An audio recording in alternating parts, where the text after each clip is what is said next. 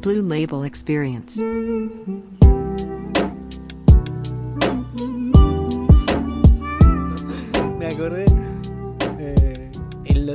Cuando Homero estaba probando el traje del perrito y dice, bueno, saludos, voy al baño y se ve el perrito ahí meando y se escuchan todos los ruidos, te imaginas en medio del podcast, che, voy al baño.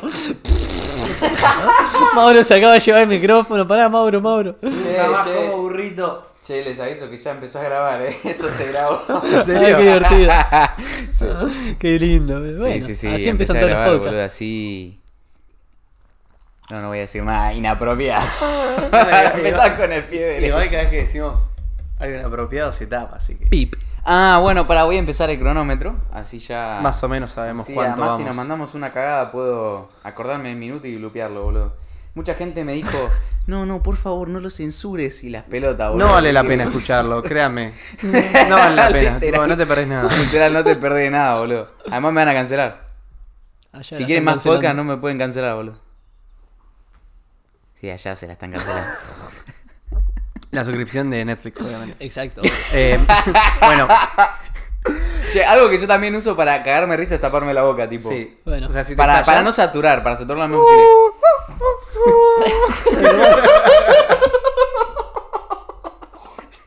si logramos hacerte reír como yo reír a Rama, No, no, tapate la boca. Empezamos a fondo. Es tipo, es tipo un estornudo, ¿viste? Tipo.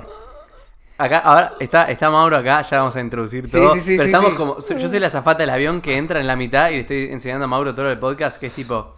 Habla frente al micrófono. ¿viste? Le digo. El baño está allá. Estoy tipo. Y, y después el piloto que dice. Limpia la barridita. Che, pará, tenemos Miami que decir- International Airport. Eh, boludo, viste que siempre los pilotos de avión. Que vos estás seguro también lo hiciste, boludo. Porque no saben, Mauro es piloto de avión también. Ahora vamos a contar bien quién es y de dónde poronga lo conocimos, pero. Los pilotos de avión cuando aterrizás siempre hacen tipo. Bueno, no, Buenos Aires, la temperatura es 23 grados.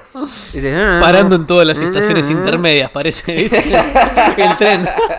Thank you for accompanying Y después cuando, Así. cuando se lo tiran en inglés dice, ok, we have arrived to Buenos Aires, Argentina, the temperature is 23 degrees Celsius. em, Thank you for flying with American Chori and uh, have a good flight. ¿Viste que le dice? Sí, boludo. I hope you choose a Sagena. no se, se entiende nada, boludo.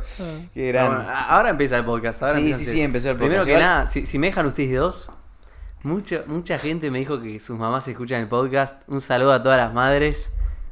Un saludo. Eh, que nada, nos vuelve loco que, que lo escuchen y que lo disfruten. A nosotros, que nos, nada. a nosotros, eh, ahora está- nos, nos hace reír, nos hace reír, Mauro, un fenómeno. Yo soy un tipo que la llevo yo. Eh, pero sí, a nosotros nos gusta mucho que, no, o sea, posta, posta nos gusta, ¿eh? Que haya muchas madres que estén orgullosas de que sus hijos nos escuchen a nosotros. esto. Es tipo el aprueba O sea, al máximo. Claro, es como el mejor ¿No? Hay un alumno de Felo, viste que Felo es entrenador. Sí. Eh, hay un alumno de Felo que le contaba que iba al colegio con la madre y la madre quería que él no escuche la podcast solo, sino que la escuche con él para no perdérsela. Sí, sí. Y que mientras iba manejando, el- Eh, Ella va sintiendo. Sí, sí, va sí. sintiendo porque tiramos la posta. tipo va haciendo así con la cabeza, ¿viste? Como diciendo, sí, sí, esto está bien, ¿viste? Y eso nos la resube a nosotros, boludo. Pues como Así que... que... nada, esperemos, esperemos poder hacer que todas las madres sigan sintiendo cuando escuchen el podcast. Sí, o sea, a nosotros nos encanta que- Que los padres estén orgullosos de que los hijos escuchen, Escuchen esto. esto. Sí, es muy cual. loco, muy loco. Sí. A tomar un traguitito de agua, eh, Vale, permiso. perfecto. Y, y bueno, nada, ahora eh, vamos, vamos a The Meat and Potatoes del podcast. Eh, hoy, hoy nos toca invitado. The smashed potatoes. Estamos acá con un flaco que tiene una historia de vida increíble. Que vive en el 2055. Sí, o sea, nos iba contando de a poquito cuando lo conocimos y, y la verdad es que nosotros medio caídos del bocho y es un tipo increíble, o sea, una vez... eh, Contemos, contemos cómo nos conocimos. Los tres. ¿Cómo nos Era una conocimos? tarde de verano. Sí, No, bueno, ¿se acuerdan que, o sea, nuestro episodio más popular hasta el momento es el de Franquito? Sí. Y, y fuimos a Junín y el enfermo de mierda que nos recibió en su casa sin conocernos y nos hizo comida y nos preparó el estudio y básicamente de pedo no nos chupó. Ahí está. Mi mamá no me dejaba. Screenshot. Screenshot. Está en el contrato. Ahí va, ahí va, tengo que bloquear esa parte. Sí. Eh, no, no, pero posta, eh, llegamos a Junín, no lo conocíamos y él dijo, vengan a casa, graben la podcast acá. Eh, hizo la comida para todos, o sea, es como que se calzó la 15, ni siquiera que la 10. Sí, y, y fue mi cumple, iba a ser el cumple de Rama y se trajo unos regalos. Cayó tipo Papá Noel, pero siglo 24. No, no, Sí, sí. o sea, nunca conocí a una persona tan generosa así, habiéndome conocido tan poco, ¿viste? Como que eso ya Así fue una... Mauro, sos un capo.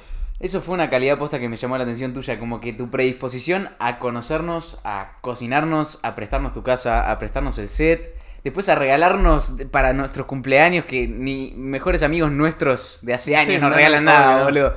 Es como que estoy pensando y tiqueas todas las boxes del capítulo anterior, ¿viste? De las tres reglas. Sí, sí, sí. Cae exacto, caminando exacto. tipo pato ahí, Mauro, todo inflado. Exacto, exacto, exacto. Tipo, Eh, Tuvieron que abrir el garage de, de la puerta porque no entraba por la puerta. Pero bueno, nada, cuestión que él es el, el amigo de, de Franquito, que, que hizo posible el segundo episodio de la podcast, de la podcast. Y cuando lo conocimos y nos empezó a contar un poco su historia y nos empezó a contar, bueno, qué fue de su vida, nosotros nos voló el bocho y dijimos, listo, tenés que venir sí o sí. Sí, y que- quere- queremos que quede claro que queremos enfocar este podcast de alguna manera para decir, no hay una puta excusa para hacer nada. No, no hay una excusa. Y si vos estás fracasando, eh, tenés que verte a vos mismo. Así que, bueno, nada, empezá, Mauro, y... Algo muy interesante que me pasó con respecto a esto que dicen ustedes es que. ¡Qué grande Mauro! eh, Está profesional, está vestido de traje y corbata. Empieza a encarar con la Sí, sí, pelota por la derecha. yo- es sí, genio sí. del mundo mundial. ¿eh? Algo que me pasó cuando Franco me dice van a venir unos chicos de Buenos Aires, empiezo a toquear un poquito las redes sociales y digo, wow, la posta que me pareció recopado, Ramiro, las cosas que, que predicaba, viste, como hábitos saludables y esas cuestiones, y dije, este chabón lo entendió todo, hay muy poca gente que conozca yo más joven que, que se dedique a eso, a, a influenciar positivamente, que él de hecho cuando llegó a casa, a la productora, lo dijo, eh, hay mucho de andar mostrando una vida de, de joda, de fiesta, La de todo life, esto, claro, la trap life. Y la aposta es que hay otros caminos, que hay gente que ya desde joven le gustan los hábitos saludables y le gusta otro estilo de vida en su balance adecuado y está bárbaro. Y cuando, para que entiendan ustedes que están escuchando del otro lado, ¡Qué grande Mauro! eh, y van a estar escuchando. ¿Por qué no tenés un podcast, Mauro? Em, cuando estábamos grabando el podcast de Franco da Silva, yo estaba mozzarella ahí calladito. Pero estaba comiendo la lengua, tenía unas ganas de participar. La estaba fangirleando un montón porque está eso que escucharon ustedes acá a través del podcast. Yo lo vi en vivo y en directo. Fue fantástico. Había una energía en esa habitación trascendental. Y encima, estos pibes que yo recién los conocía. Empezaron a nombrar autores que a mí me volaban la cabeza, como Jordan Peterson, estaba Franco ahí también. Miranda. Yo empecé a agitarla así atrás Sí, sin, sí, a- sí. sin querer hacer ruido, ¿viste? Porque era el podcast de Franco da Silva. O sea, no, no tenía nada que hacer yo ahí. Lo único que hice, le arrimé los pastelitos en algún momento. Sí, Eh, los sí, pastelicos sí, sí. de batata. Él fue el facilitador de los pasteles. Batata pasteles. No, no, estaba, Mauro estaba en zona de salpicadura, estaba en primera fila, cine Nosotros con Felo 4D. siempre jodemos Sí. lo de zona de salpicadura, zona de salpicadura, ¿viste? Tipo la zona donde el profesor habla y te caen los mini garzos, ¿viste? Sí, Sí, primera fila. Nosotros cada tipo- vez que rendimos vamos a las zonas Sí, sí, splashing zone. Splashing zone. Entonces, Splashing no sé, zone. entramos a costos, ponele que es una materia que te quedas dormido, decimos, bueno, vamos a la splashing zone.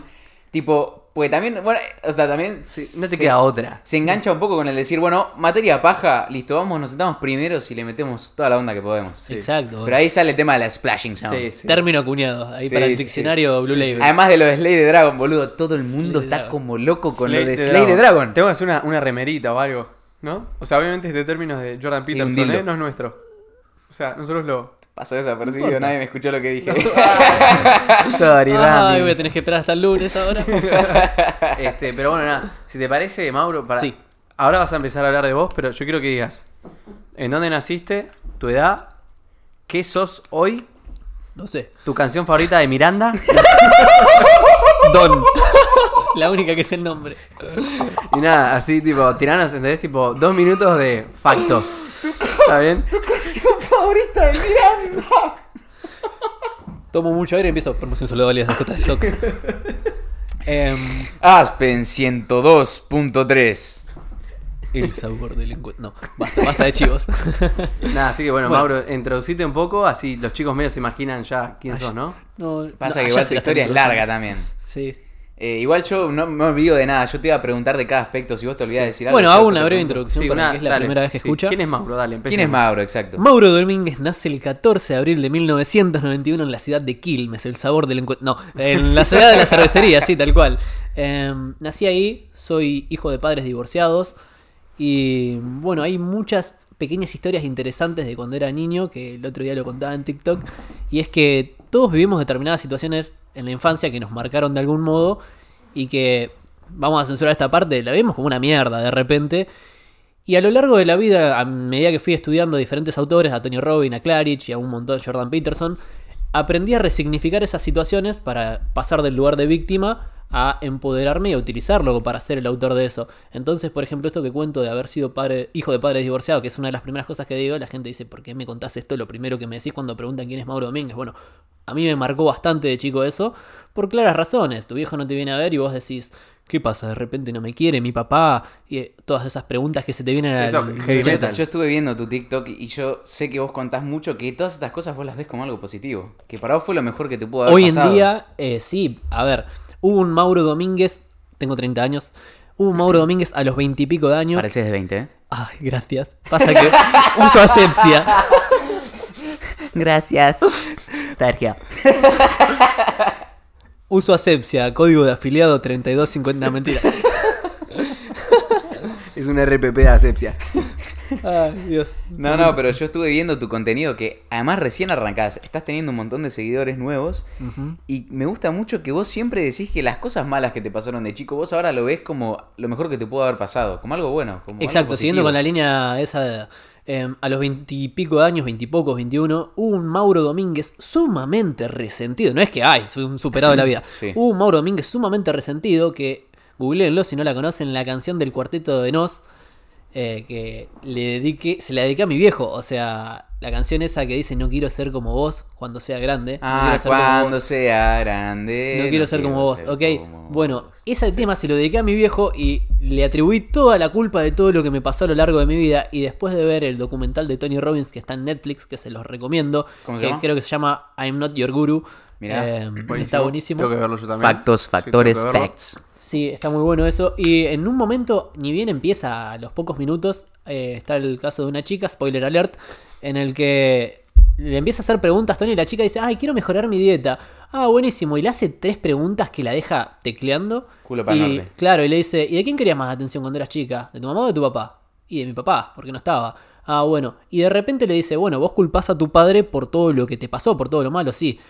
Entonces no seas mediocre y empezá a culparlo con más ganas. Culpalo por todo lo malo y culpalo mucho, llamalo y culpalo. Y también culpalo por todo lo bueno, porque todo lo que pasó en tu vida te configuró para ser como sos hoy en día y te dio la fortaleza que tenés. Y fue como que le hizo clic a la mina y le hizo clic a Maurito. y fue como, wow, tal cual. Si yo. Y me puse ahí a enfocar, cambié el SAR, el sistema activador reticular, lo cambié y me empecé a enfocar en cuál, qué beneficios obtuve yo por no haber tenido un padre presente. Y ahí, por ejemplo, el hecho de que desde muy pequeño, como no tenía una figura masculina en casa, cada vez que digo esto me río porque eh, vieron el capítulo en el que Homero Simpson está, ay, sin la presencia de un hombre en la casa te puede volver afeminado y empieza a pegar la ropa. Qué grande ahora con Esta la no referencia, boludo. Era Jim Jam. Cuando estábamos haciendo un café se tiró la referencia a las Stacy Malibu. Me cagué de risa, boludo. Fue, fue el momento Jorgen Monster Ángulo del día. Da rules. Bueno, entonces dije, ¿qué beneficios obtuve de no tener un padre presente en casa? Y me di cuenta que desde muy pequeño, como no tenía una figura masculina en casa, lo que hice fue, bueno, a ver, y no puedo aprender de mi mamá a ser un hombre, claramente. ¿Y de quién puedo aprender? Y a ver mi padrino, y mi padrino parece una persona muy segura. ¿Y cómo se para el- mi padrino? Y mi padrino se para así. Entonces, literalmente me paraba enfrente del espejo y jugaba a ser el padrino. No el padrino de la pelu y el mafioso, bueno, parece una mentira. Eh, sino a ser mi padrino. Y empezaba a actuar como él, imitaba su lenguaje corporal, su tono de voz. Entonces, cuando me quería sentir seguro, actuaba como el padrino. Cuando me quería sentir más, no sé, prolijo o más tranquilo, actuaba como Sergio, la pareja de mi vieja. Y eso de grande me enteré que se llamaba modelar. Es modelar personas, es Sí, seguir los copiar. pasos de una persona, Sí, es copiar. Es una de las mejores formas de, de aprender algo. Antes no había lenguaje, entonces imitabas a una persona y obtenías los mismos resultados. Voy a tomar un sorbito de café. Sí. Y nada, SMR. ahora, o sea, es como que Mauro está recién empezando, pero lo que nos pasa mucho es que nos escribe mucha gente diciendo no, que son unos capos, que no sé qué, que no sé qué. Primero que nada, nosotros estamos aprendiendo todos los días. O sea, yo soy un salame con queso, pero trato de ser menos salame, más jamón cocido.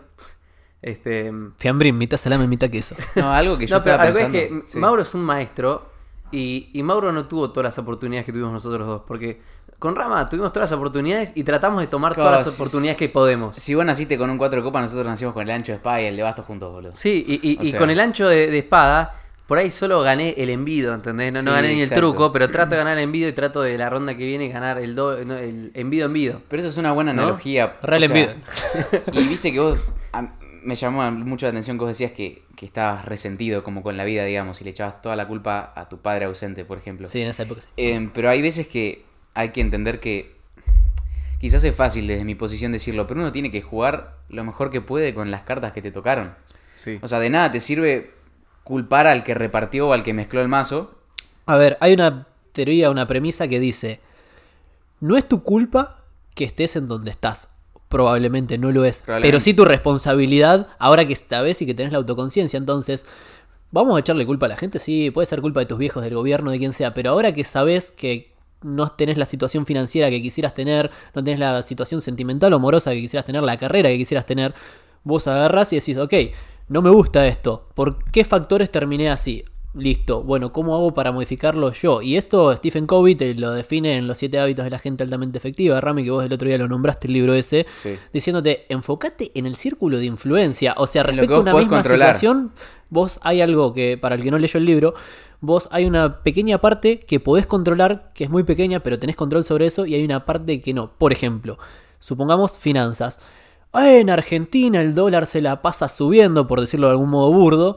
Ok, no puedes hacer nada respecto a que el dólar suba, baje, que la inflación y todo eso. Pero dentro de tu centro de influencia, ¿qué puedes hacer? Puedo generar más ingresos, puedo empezar a ahorrar, puedo aprender a invertir. Entonces, dentro de una determinada situación, vos siempre tenés la opción de elegirte que hoy subí un TikTok respecto a eso.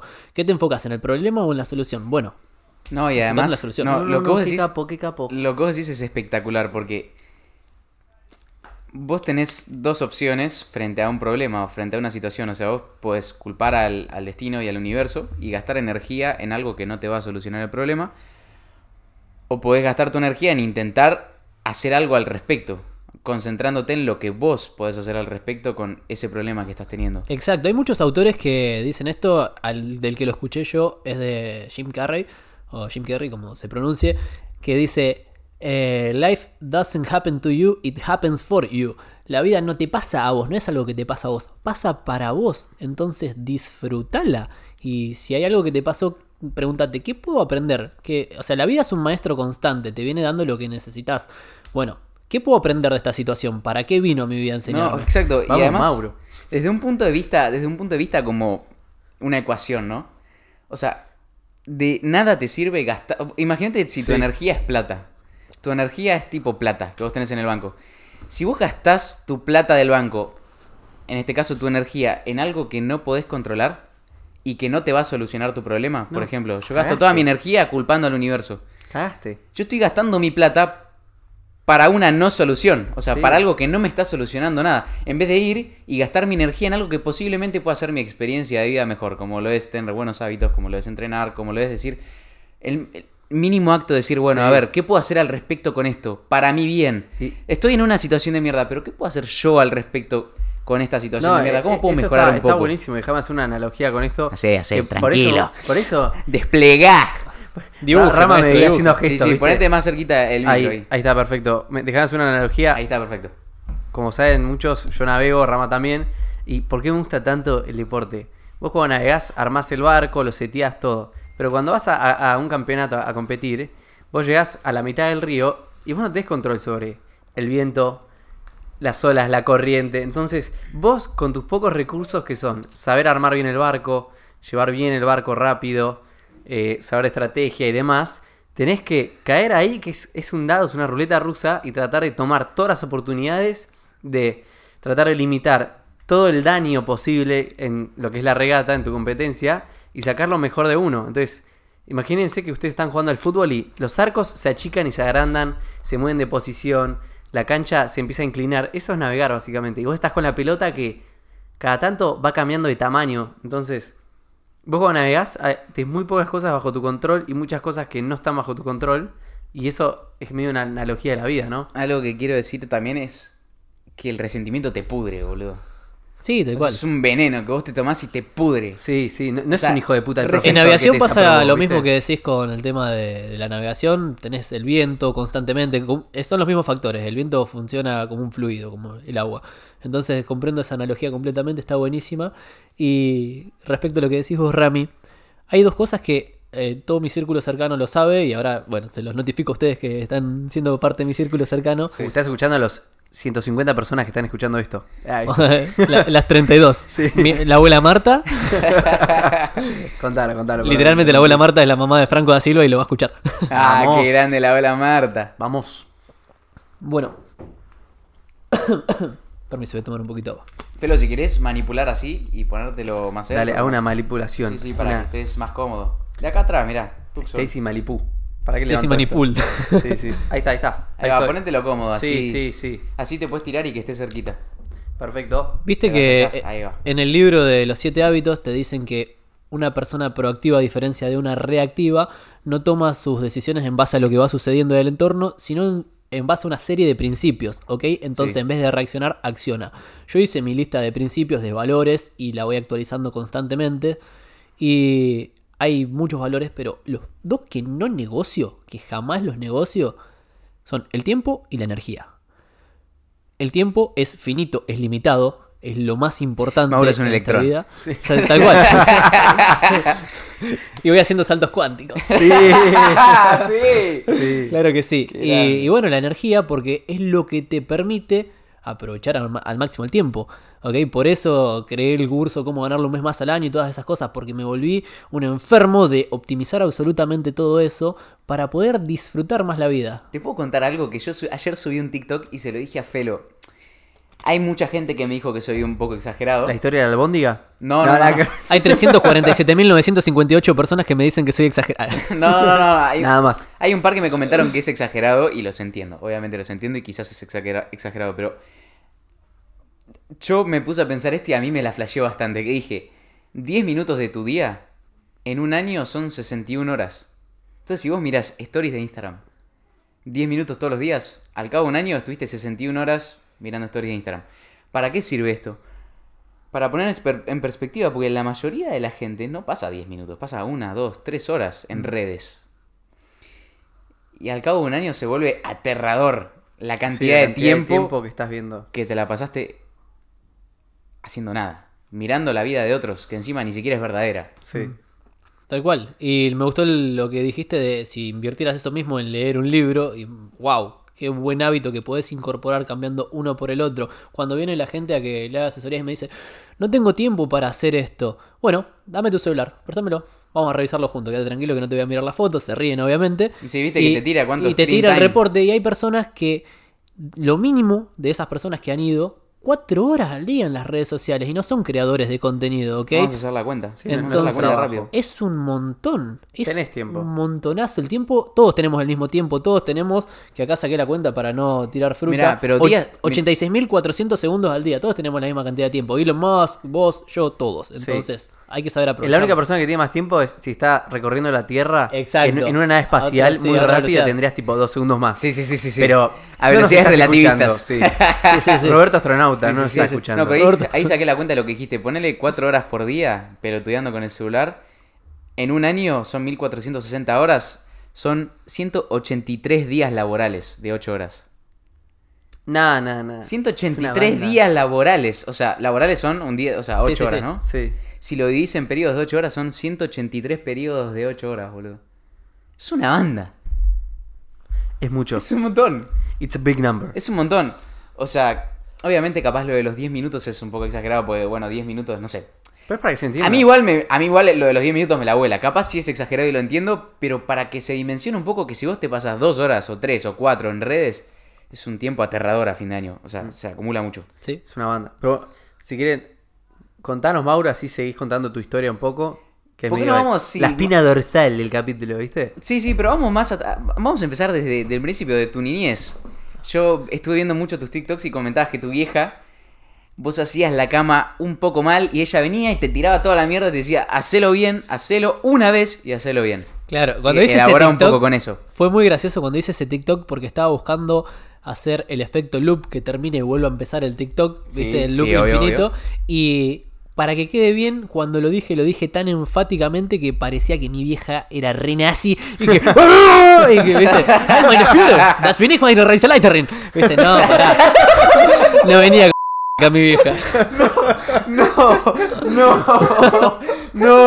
Eso queda, queda. eh, Hablar en alemán queda. Sí, sí, pero después dijo, Sí. Sí, sí, sí. hablé de un Ahora, símbolo. Mauro, vos podés decir boludo, tonto, pero no podés decir y ahí empezar. "Eh". Sí, ok, ok. no puedes decir maldición. Rayos y centellas. Bueno, es como que quedó que mi vieja era re heavy y no, no, no. Eh, no era sino que era que venía y me gritaba, sino él era la actitud de. Me decían, bueno, Mauro, anda a armar la cama. Y yo armaba la cama. Y era chico, obviamente. No tenía ganas de armar Un la pendejo cama. hormonal piojoso. Olvídate, Sí, sí. sí, no Entonces yo armaba la cama y medio como que la armaba así nomás. Como que parezca que estaba bien armada. Y mi vieja venía, como se diría en el, en el léxico policíaco, me pasaba de revista. Me pasaba de revista. Tremendo. eh, respecto tremendo. a ver cómo lo había hecho. Me miraba y me decía, la agarraba de la punta de la sábana y decía, o del acolchado, ¡fra! La desarmaba. Si lo hubieras hecho bien a la primera, no gastarías tiempo y energía en hacerlo nuevamente. Entonces, hacé las cosas bien a la primera para que no tengas que gastar el doble de tiempo, el doble de energía. Y yo en ese momento, que te pensás que lo veía como productividad, me re enojaba, obviamente. Mauro, Ma- Mauro quería ir a ver los padrinos mágicos, boludo. Obviamente, sí. Mauro decía, Las "Mamá, pistas de Blue". Cosmo y Wanda en la tele, no entendiste nada, ¿no? Sí. Estaban las pistas de Blue y los Teletubbies. olvidate. ¿Cómo Me está, mamá, me está hablando Dora en la tele. Sí, yo siempre le digo a Felo, siempre le digo a Felo que tiene que empezar stand-up. Es un chabón muy gracioso, sí. boludo. Encima es como que Se ríen de mí. vale más su palabra porque normalmente las personas usamos un repertorio de palabras y mientras más usamos más se devalúa. O sea, empezás a emitir. Sí. Él no emite y cuando tira, tira una bomba espectacular. Entonces vale mucho. Sí, Felo, Felo es un poco más callado, pero cuando habla te tira. Yo soy como. Una nuque, te yo soy nuquea. como el, el Corte Hiroshima y Nagasaki. ¿Viste el aparato automático de Glade que está en una esquina y tira cada tanto? Ah, sí, estoy callado, estoy callado y nada, tiro. Así. Padrinos mágicos. Cosmo y Wanda. Cosmo y Wanda me destruyó, boludo. Ah, fue épico. Bueno, así que Tinkelberg. ¿Te acordás de eso? eso, eso fue, por ejemplo, una de las cosas de. ¿Cuántos años tenías más o menos ahí? Y ahí fue entre los rango de edad, entre los 6 y los 9 más o menos, Ah, que los vivíamos ¿Quién- en una casa. en cómo, ¿Cómo Espeleta. era Mauro en el colegio? Adolescente. Te digo, Entre 15 y 20 años, ponele. te tiro ¿Qué primero pasó? la infancia. Va- Sí, vamos a dale. bien a la infancia. Dale. Cuando venía el tío Braulio y No, me no, no, llevaba no, a la no, plaza a jugar. No, no, no. A traer chipá. No, no, no, basta, basta de chistes. Eh, cuando friendly. estaba Gozo en la escuela, era un chico, y presten atención porque es muy perspicaz. Perdón, ¿fuiste en. Quilmes a la escuela? Fui, eh, me mudaba dos o tres veces por año porque no teníamos casa, entonces fui a está, todos pero lados. eso, empezar. Ahora, ahora cuento, ahora cuento. Claro, claro, bien, bien, la historia completa queremos. Eh, primero vamos al macro. Eh, cuando iba a la escuela, yo era muy vago, muy vago, pero no el vago del que, ay, no hace nada. Yo era el gordito, literalmente era una albóndiga con patas, era No. gordito. Me sentaba ahí en, en The Splash Zone, dijiste hoy. Sí. Bueno, me sentaba delante de todo, pero ¿por qué? Porque yo no era traga, era inteligente. Me sentaba durante el horario escolar adelante de todo para que no me distrajeran mis compañeros y agarraba al profesor. Voy a hacer un gesto, ustedes no lo van a ver, pero acá los chicos sí. Lo agarraba. Sí, le empezaba a comer todo el conocimiento. Y a mí lo que me importaba era que durante esas horas que durara la clase me enseñara todo lo que me tenía que enseñar para después en mi casa tener el día libre y no tener que andar haciendo la tarea. Entonces le, decía, profe, no entendí esto. Iba y me sentaba al lado, explíqueme, no entendí, no, explíqueme de No, nuevo. ese profe siempre se copia y te explica. Siempre, Claro, tal cual. Siempre. No hay Y- nada más, más loco para un profesor que venga un alumno así de 6 años y le diga, ¿me explicás de nuevo la suma porque no entendí 2 más 2? Sí, decímelo, sí, decímelo, decímelo, decímelo. O sea, cualquier profesor decente te explica las veces que sea necesario. Sí. Tal cual. Y bueno, yo si no entendía, iba, preguntaba, pedía más ejemplos y terminaba de explicar el profesor y hacía toda la tarea, toda automáticamente para no tener que hacerla en casa.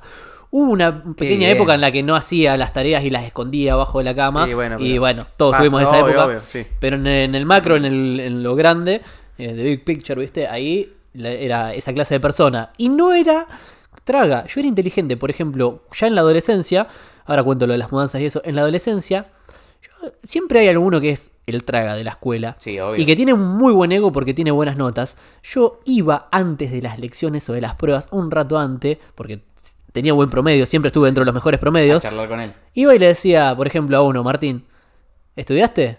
Así con cara de sobrador. Sí, me voy a sacar mejor nota que vos. No, porque yo sé más. Agarraba las preguntas, porque a veces te daban las preguntas o los temas. A ver, dame lo que estudiaste que te tomo lección. Y lo miraba canchereándolo. Y el otro volcaba todo su ego y empezaba. Y yo prendía el botón rojo de rec- recording, ¿viste? Ahí. Ah, no, muy bueno, Y muy maestro, bueno. aprendía, y era, Muy era mi último repaso antes de la prueba. Y yo iba siempre, me decían, ¿estudiaste? No, es que iba sin estudiar ahí. maestro, no tocaba un libro en no mi casa, creer. pero Bueno. aprendía de los demás. Entonces, eso también me potenció, aprender a aprender de los demás. Esa fue una de las virtudes Bueno, justamente hay una regla en el libro de Jordan que dice: Assume everyone you meet knows something that you don't. Sí, o sea, que asumí que todos, toda la gente que Todos te conoces pueden enseñar algo, algo. que vos Algo no te pueden sabés. enseñar, sí, sí, sí. Algo, lo que sea. Qué buena estrategia igual, apalancarse del conocimiento de los Sí. tragas. Excelente. Sí, sí, era maravilloso. Y- El chabón ya estaba tradeando cripto desde los 15 años, boludo. Sí, Mauro era un sistema dinámico 3D. No, No entendí la referencia. No, no, no, espectacular, boludo. Qué bien. Muy bueno. Qué bien, muy bueno. Bueno, y como te decía, fue así. Mis viejos se divorcian cuando ten- tenía un año y medio. Eh, vivimos en un montón de lugares con mi mamá porque no teníamos casa nosotros. O sea, mi vieja como que... Mi viejo se borró y, y bueno, mi mamá medio orgullosa le decía, no, yo no quiero... Mi papá le quería dejar un auto y algunas cosas. y Me dijo, no, yo lo voy a mantener sola a mi hijo. Y ella se encargó mucho de cuidar con qué clase de personas me rodeaba, ¿ok? Sí, me dio la mejor calidad de entorno que pudo en cuanto a lo humano. Que no me metieran porquería en la cabeza. Y mm, hemos vivido mucho de prestado, muchísimo de prestado. Capaz que en la casa del el abuelo que está en el geriátrico, bueno, la cuida Silvia que no tiene dónde vivir. O en tal lado. Y también lo que sucedía muchas veces, que una vez discutiendo con mi madre de más grande le dije, vos en muchas ocasiones estás prostituido por un techo, y no me refiero a la prostitución en sí, sino a que capaz que se dejaba un poco maltratar porque había situaciones de lo que sería violencia, que puede ser simbólica, patrimonial, hay física, muchos hay mucho física novia, pero la patrimonial es esa de que te manejo por la guita, entonces quizás sus parejas le decían, "No quiero que trabajes porque yo soy el hombre de la casa, entonces yo voy a mantenerte." Y después terminaban eh, haciendo cosas que eran bastante inhumanas y era como, bueno, pero porque tenga el techo mi hijo nos quedábamos viviendo esas Claro, Sí, situaciones. vos estás en el fuego cruzado. Claro, algo estás ahí así. de turista, o sea. Sí, sí, y bueno, eh, ahora cuando llegue a la parte de los 14, 15 años, cuando me mudé a Junín, ¿Y voy cómo a lo ves esa eso con tu vieja? O sea, ¿le, le tenés bronca o ahora la entendés más? O... No, en ese sentido nunca le tuve bronca porque comprendí que ella estaba haciendo, ya de chiquito comprendía, eh, me estaba dando lo que ella cree que es mejor para Todo mí. lo que puede, ¿no? Está Exacto. haciendo lo mejor que puede. Eh, Lo que sí de chico, como viví tanta violencia en ese sentido, que capaz que muchos gritos y muchas cosas, eh, hubo una época en la que de chico me hicieron bullying, eh, mucho bullying. No, me han fajado bastante, pero no tanto de esa clase de bullying, sino todo tipo de bullying, del tipo de, ah, el gordito, de esto, del otro. Sí. Y después yo era de esas personas que hacía algo y estaba así solo, no tenía amigos, de niño no tuve amigos, de adolescente tuve amigos recién. Y era, ah, la salida de la escuela te voy a cagar a palos. Y a mí me agarraba ese miedo en la boca del estómago que literalmente Sí. me agarraban ganas de hacer caca. Sí, se Y acaba el mundo, decías. Claro, sí, Sí. sí, Y terminaba la hora de clase y salía de la escuela y el gordito salía corriendo y era gordito, no corría mucho y lo agarraban y lo fajaban, ¿ok? Entonces era un garrón. ¿Y saben qué era lo peor de todo esto? Que como vivía solo con mi madre, llegaba todo así sí. llorando. Me ves, ¿qué te pasó? ¿Qué te pasó? ¿Qué te pasó? ¿Qué te pasó? Nada, me pegaron. ¿Quién te pegó? Iba mi vieja a defenderme a la escuela. Y no hay nada más ridiculizante para una persona a la que le están haciendo bullying que te vaya a defender tu vieja cuando te fajaron. Es como te fajan al cuadrado, ¿viste? Sí, una sí, pregunta, obvio. ¿cómo, ¿cómo lo vivís hoy en día? O sea, ¿pensás que, que esas situaciones de mierda que viviste te ayudaron, te perjudicaron, eh, te hicieron mejor, te hicieron peor? Y mira, Rami, eh, como había dicho, resignifiqué la mayoría de esas situaciones y respecto a lo que es el bullying en particular, en su momento era como, me salía, viste, de adentro todo lo peor que, ah, hay que hacer esto, el otro, el otro, esa gente. Y hoy en día me siento agradecido. Creo que de hecho si no lo grabé o no lo subí todavía, tengo un TikTok sobre eso, que es que cuento que es uno de los regalos más grandes que me dio la vida, el bullying. Ah, sí, ya lo subí, que digo que el bullying puede llegar... Puede llegar a ser lo mejor que te puede pasar y por qué. En mi caso, si no me hubieran hecho bullying, no hubiera tenido la necesidad imperiosa esa, esa necesidad de adentro de decir, quiero aprender artes marciales, estoy cansado de, no solamente de que me fajen, porque no era mi idea salir a fajar gente, Eh, era, basta, quiero dejar de tener miedo. sí. O sea, Ah, tenía miedo. Era todo Sí, el tiempo miedo. o Veía sea, que, te- venía que venían dos personas de mi misma edad por la vereda y yo me cruzaba vereda porque tenía miedo que me fajen. Y era como que lo generaba. Una vez que empecé a practicar artes marciales, o sea, practiqué varias disciplinas a lo largo de toda mi vida, pero a los 19 años fue que empecé taekwondo. Antes había hecho algunas cosas. Cuando empecé taekwondo fue la primera vez que metí continuidad en las artes marciales. Iba de lunes a viernes, o sea, iba lunes, martes, jueves y viernes, porque los miércoles entrenaban los cinturones negros nada más.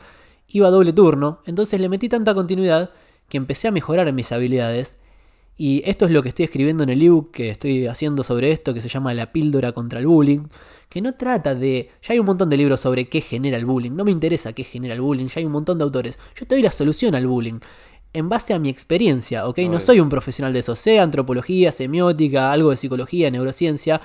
Entonces, fui policía también, que ya vamos a tocar ese tema. Entonces, tengo un abanico, un espectro bastante amplio, pero hablando en base a mi experiencia, la solución para el bullying es haber practicado artes marciales porque me hizo generar una personalidad segura. Y cuando vos tenés una personalidad segura, se. re- eh, tipo Lisoform, el 99,999% de las veces. A ver si nos paga Lisoform, no mentira. eh, sí. Te, no llegas a ningún conflicto. Desde que practico artes marciales, no me cagué a trompadas con nadie. Me he defendido en alguna ocasión que me quisieron robar y quisieron atentar contra mi integridad física.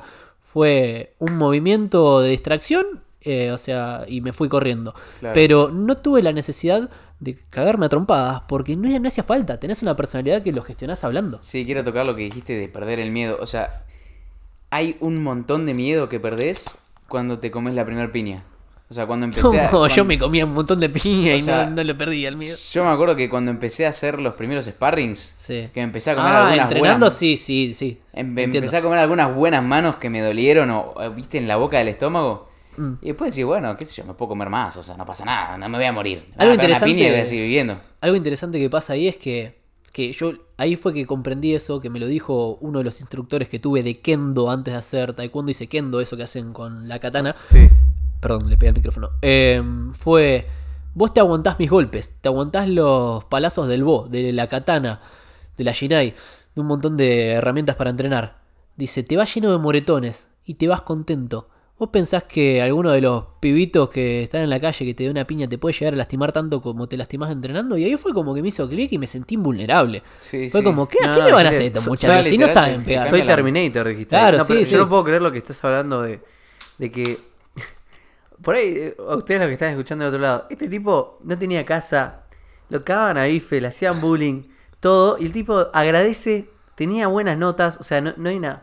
No hay una puta excusa, boludo. No hay excusa, tenía boludo. buenas notas y dijo: el bullying lo agarro y lo doy vuelta y me convierto en una persona más fuerte, ¿no? Me, me endurezco, por ahí te hice un poco una. Como, ¿Viste como, como se dice que la piel se endurece la piel? ¿no? Ah, ¿Cómo sí, es, sí, cómo sí. es eso? Sí, sí. De- entonces, es como que, a ver, la mierda siempre va a estar, porque no, no es perfecto el mundo. Y, y a Mauro le tocó mucho más mierda que a mí y a Rama juntos, si- sin duda. Sí, sin duda. Y, y acá está Mauro sentado ahí, todo impecable, todo perfecto, diciendo, no, el bullying, me chupa. Así. El bullying Bien la pija. No, las dos bolas. No, el bullying, o sea, que venga y lo cago a palos, ¿entendés? Obviamente sabemos que no está bien el bullying, o sea, sería un Sí, mundo sí, ideal, no, se entiende que, que marca mucho a las personas. A lo que voy con esto, que el otro día uno me decía, ¿cómo vas a decir que no tener amigos de chico está bueno? Porque eso también lo conté. ¿Cómo vas a decir que el bullying es bueno? Y a lo que voy, en 15 segundos de un TikTok, no puedo contar todo el espectro, No, algún día hablaré más. Es, gente, hay que ver el contexto completo. Evalúen el contexto, no salgan a tirarle piedras al patrullero, ¿entendés? Porque no saben si el patrullero le está dic- yendo a hacer RCP a alguien, ¿ok? Esperen a ver el panorama completo. Sí, sí, porque a ver, lo mejor es tener amigos y que no te hagan bullying. Pero si por H o por B no tuviste amigos, trata de tomarlo de la mejor manera y mejorar como persona por ahí o, o endurecerte y, y vas a ser la persona que más amigos tenga Sí, por ahí. yo ¿no? también quiero eso. decir algo acá con el tema del bullying, que es que la vida arranca una vez que terminas el colegio, o sea, Exacto. nadie se va a acordar si en el colegio no tenías amigos, si eras de los penes, de los capos, de los cogedores, de los no cogedores, de los que salían, de los que no salían, tipo, a nadie le importa. De que corre como Naruto. Si fuiste un capo en el colegio, a nadie le importa. Si, si- si tenías un montón de amigos, si no tenías. O sea, a nadie le importa. El colegio realmente no importa. Tu vida arranca cuando arrancas la facu. si estás en el colegio, trata de disfrutarlo todo lo que puedas porque es una... No te lleves materias. Es lindo, es lindo, ¿no? Pero bueno, o sea, no, Pero- no se acaba el mundo. No, No, no la vida arranca. el de- si no tenés amigos, no te preocupes, pues la vida arranca cuando terminás el colegio, literal. Pues Sí. si no- a- Hay que disfrutar cada etapa. Me acuerdo cuando cumplí 30 años, o sea, el año pasado. eh, 30 digo- years old. 30 Mati Mateo, years old.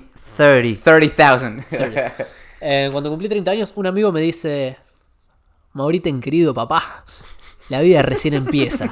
Era el chat boy. la vida 69. recién empieza, papá, me dice. Mirá. Un amigo mío bastante boludo. Y, y me puse a evaluar y hay muchas cosas en cada uno de los contextos en, lo que es- en los que he estado. Capaz que en el momento que lo hablábamos el otro día con vos, no te pones a, a disfrutar el proceso, ¿ok? Y, y lo más lindo es el proceso de las cosas. ¿Vos te pensás que recibirte es lo más lindo, el diploma? No, lo No, más lindo no. son todas las cursadas, los momentos con tus amigos, si es que estás con tus amigos estudiando, o los momentos asilo agradable Exacto. el proceso. Sí. Exacto, Así exacto. agradable Si te están proceso. cagando a palos en la facultad, tomalo como aprendizaje. Esta que me tiran Y das siempre. vuelta a la tortilla, loco. Sí, a mí ¿no? siempre me tiran, me comentan la del pelado con la tarjeta del club de la Ah, y eso es muy bueno. Eso la- No paro de reírme. a la gente la remarcó. ¿Vos ¿Te ¿Qué acordás? cosa?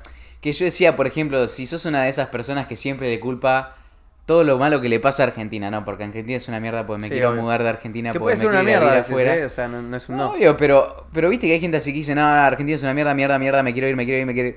Y el día que aterrizás en Nueva York y empezás a ganar en dólares, sos el mismo imbécil, el mismo boludo, con los mismos problemas, con las mismas ansiedades, sentimientos, preocupaciones, etcétera. Nada más que gana en dólares y vive en Nueva York, en Long Island. Pero Sí, sos sí. un salame igual con las mismas preocupaciones y problemas. Sí. Y, y Independiente vas a ir perdiendo. Yo soy el rojo. Pero esa me la comentaron un montón, que, o sea, Sí. cuando te dan el título dura 10 segundos, boludo. Te dan Hay el un- título 10 segundos dura ese momento, 10. Un O sea, lo capítulo de los simuladores en el que eh, estaba mm, hablando sobre eso. Había un tipo que lo querían reunir con su familia para fin de año. Es uno de los últimos, me parece, de la última temporada. Y mm, le dice: Vos, estoy podrido de esta vida. Uno así disimulando. Simulando, perdón. Simulando dice: Estoy podrido de esta vida. ¿De qué te pensás que porque tengo una palma nueva, porque tengo esto y porque tengo el otro? Y lo mira al tipo ese y le dice: Vos, el del prendedor de rubí, ¿sabes que sos un boludo con un prendedor de rubí? Entonces, es exactamente lo mismo. Sí, sos la sí. misma persona. Hay mucha gente que se quiere ir a Europa o a mí me preguntan: ¿Cómo vas a hacer para irte a Europa? Y me tomo un pasaje y me voy. Bueno, ¿cómo vas a hacer? Claramente. One on one. sí, tal cual. Eh, Acomate ahí el cosito este. te... Tu personalidad te va a acompañar a Europa. Como dijo Rami, tus miedos, tus inseguridades, todo eso, se van a Europa con vos. De... O sea, Sí. vos, Y tus virtudes. ¿para qué te vas allá? ¿Te estás queriendo acercar al placer o te estás alejando del dolor? Porque el dolor va con vos. Damn, son, where'd you Sí, sí. find this? No, no, strike 1, al tercer strike se gana el. Eh, Estás ponchado. No, se, se, se gana el Fiat, el Fiat Cronos. no, es tipo, nosotros dijimos, Mauro, escúchame, Fiat ahí nos puso, nos puso un Cronos, si decís tres cosas flasheras, te lo ganás. El ¿Cómo? Citroën Kiwi. ¿Podés, podés repetir lo que acabas de decir, boludo? Claro, eso no es un invento mío, es la teoría de Tony Robbins. Dice que los seres humanos antropológicamente estamos programados para acercarnos al placer o alejarnos del dolor. Entonces, todas las decisiones que tomamos en el fondo las hacemos para alguna de esas dos cosas o para las dos, si querés apalancarte en ambas. Pero instintivamente, Pero repetí lo que dijiste. si ¿viste? vos te vas, Eso que dijiste si que vos te así. vas, porque te estás alejando del dolor, el dolor se va con vos, te va a seguir, ¿entendés? Y si vos hoy en día estás disfrutando y estás agradeciendo todo lo que tenés, ese agradecimiento, esa sensación de prosperidad, de abundancia, de bienestar, te va a seguir también. Exacto. Porque sos vos, sos todo un ser. No, no. Claro, no es que vas a ser feliz cuando te recibas, cuando estés en Europa, cuando pase algo. Tenés que ser feliz ahora. Mira, te tiro una data que esto sí, tomen nota, saquen papel y lápiz, posta, posta, posta. Esto lo aprendí de Fernando Martín Ayala, un amigo mío que además es mi coach y labura conmigo en colaboración en Superarte, Academia para Progresar en la Vida y. Aprender a Emprender, ¿ok? Ese es uno de mis emprendimientos. Superarte, Academia para Progresar en la Vida y Aprender a Emprender. Martín Ayala, que no te puedes apellidar Ayala, perdón Martín, pero en esta época que el Ayala están haciendo esto es un garrón. Allá la. Ayala están... Ay, re idiota Sí, soy, ¿no? sí, sí. Te, te amo, Martín. Rama estaba tipo Bob Esponja, cavernícola. Where's the joke? Esponja Gary Patar, ¿viste? Sí, estaba tipo- el capítulo es. Eh, sí. Ma- Ma- Mauro estaba tipo, sí, sí, el chiste, yo también. Y, y eh, Rama estaba tipo, ¿Are you guys getting the joke? Pero estaba tipo, What, what are you talking about? Ok, bueno, Martín es una persona que es ingeniero y un montón de otras cosas más, pero él es un coach certificado por la escuela de Anthony Robbins, de Tony Robbins. O sea, estudió coaching con Tony Robbins, fue a Estados Unidos a estudiar eso y da coaching y está certificado por Tony, ¿ok? De esa escuela es.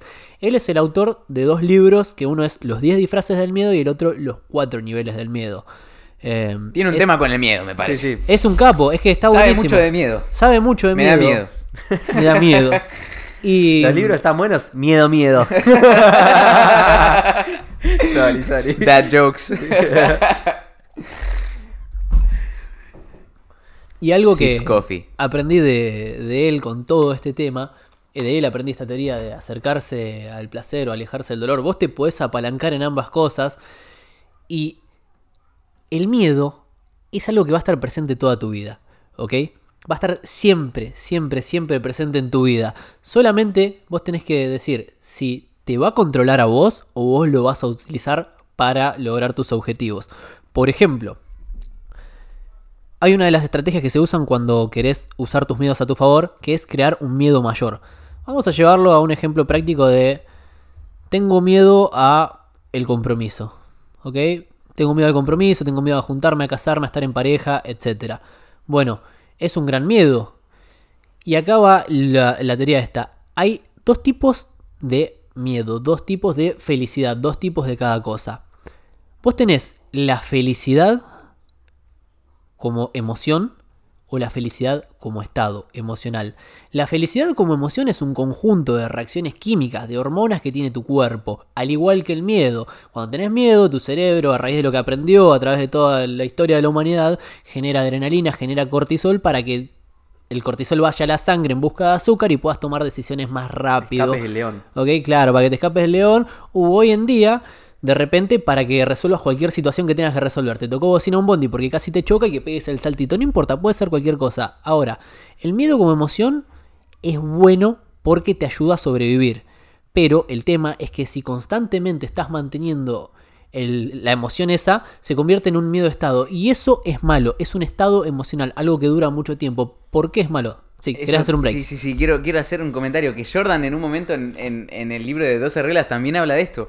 Que ese estado de alertness permanente, ese estado Sí. de estar constantemente alerta, te drena toda tu energía. Y Tal después cual. estás cansado, estás letárgico, estás que no das más con tu vida porque estás permanentemente alerta y la energía que, que tu cuerpo guardaría para un momento en donde realmente la necesitas gastar, la está gastando en tu estado de permanente alerta. Exacto.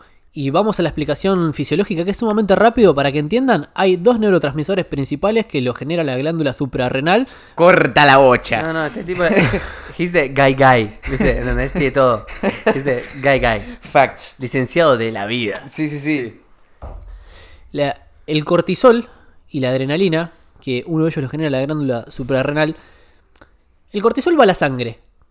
Va a buscar azúcar porque tu cerebro funciona con tres cosas. Azúcares, agua y oxígeno. Corta. ¿Ok? Entonces necesita más combustible, tiene que aumentar esas cosas. ¿Dónde hay, y eso es una pregunta, ¿dónde hay mayor cantidad de azúcar en el cuerpo humano? ¿Qué sé yo? La En la sangre. panza. En la sangre. ¿Dónde hay mayor cantidad de sangre? En la panza. No, mentira. Ah, no, no, no. No, en el cerebro, qué sé yo, no sé. No, no, en todo el cuerpo, ¿no hay? No, el No corazón, sé, corazón. Pero, ¿en, en qué parte? Estamos formados por piel, por huesos, por músculos. No, por- adentro, adentro, ¿no? O sea, qué sé yo, la Sí. sangre está en todos lados, La boludo. sangre está en casi En las venas, va por todos los va por las conductos. venas, pero en los músculos también tenemos. Sí, Entonces, exacto, a través de los capilares. te empieza bien ahí, bien. Te empezás a autocomer. Cuando vos mantenés un estado de estrés constante o de miedo constante, llámese miedo de estado, lo que hace tu cerebro está generando constantemente cortisol. El cortisol va a la sangre a buscar azúcar y eso tiene un precio, todo se paga con algo. ¿Cuál es el precio? Que te baja el sistema inmune, te bajan las defensas, te terminás enfermando. Entonces, Se me ocurrió una analogía pedazos. perfecta. El estado de miedo permanente es como tener el auto en sport. Ah, te estaba por Que decir. en vez de ir a 2000 revoluciones va a 4000. O sea, puedes Sí. recorrer la misma distancia e ir a fondo igual. Consumiendo toda la NASA. pero consumís toda la nafta. Exacto, y por eso es como dice Jordan que quedas eh, constantemente. Letárgico. Y además pasan muchas cosas. No me voy a ir mucho por las ramas, pero por ejemplo, algo que sucede mucho es, te dicen, no, porque yo como mucho por ansiedad. Puede ser, pero el que te dice, yo estoy gordo porque como por ansiedad, y acá se va a armar un lío bárbaro y van a salir todo el mundo a discutir diferentes teorías, está buenísimo Eh, esto. pero Mauro es inge- ingeniero en la posta, así que podemos dejarlo hablar. Si agarró la posta. Confíen en mí que no tengo ningún título en nada, dijo un amigo. No, mentira. La puso entre dos panes. Sí. Tucson. Esto es así. Voy a tomar un poquito de agua. Se hidrata, el campeón de los campeones mundiales. Porque el cerebro funciona con agua. Stay hydrated. Está tomando café que tiene azúcar y ahora está respirando. No, no tiene Drink some water. café. Lo estamos viendo acá, es un espécimen de otra, de otra categoría. Sí, sí. Categoría alfa gamma. Sí. Él es de las Lizard People.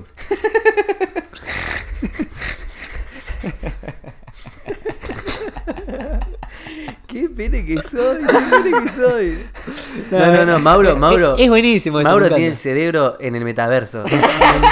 El tipo cu- cuando está hablando está mini Mauro en el drive buscando tipo las carpetas. Mientras Mauro nos está hablando, una porción de su cerebro se está conectando por Wi-Fi a la computadora de su casa tradeando criptos. Sí, sí. La otra porción de su cerebro está escribiendo un libro remotamente también a través de un teclado conectado por ondas electromagnéticas. No, no.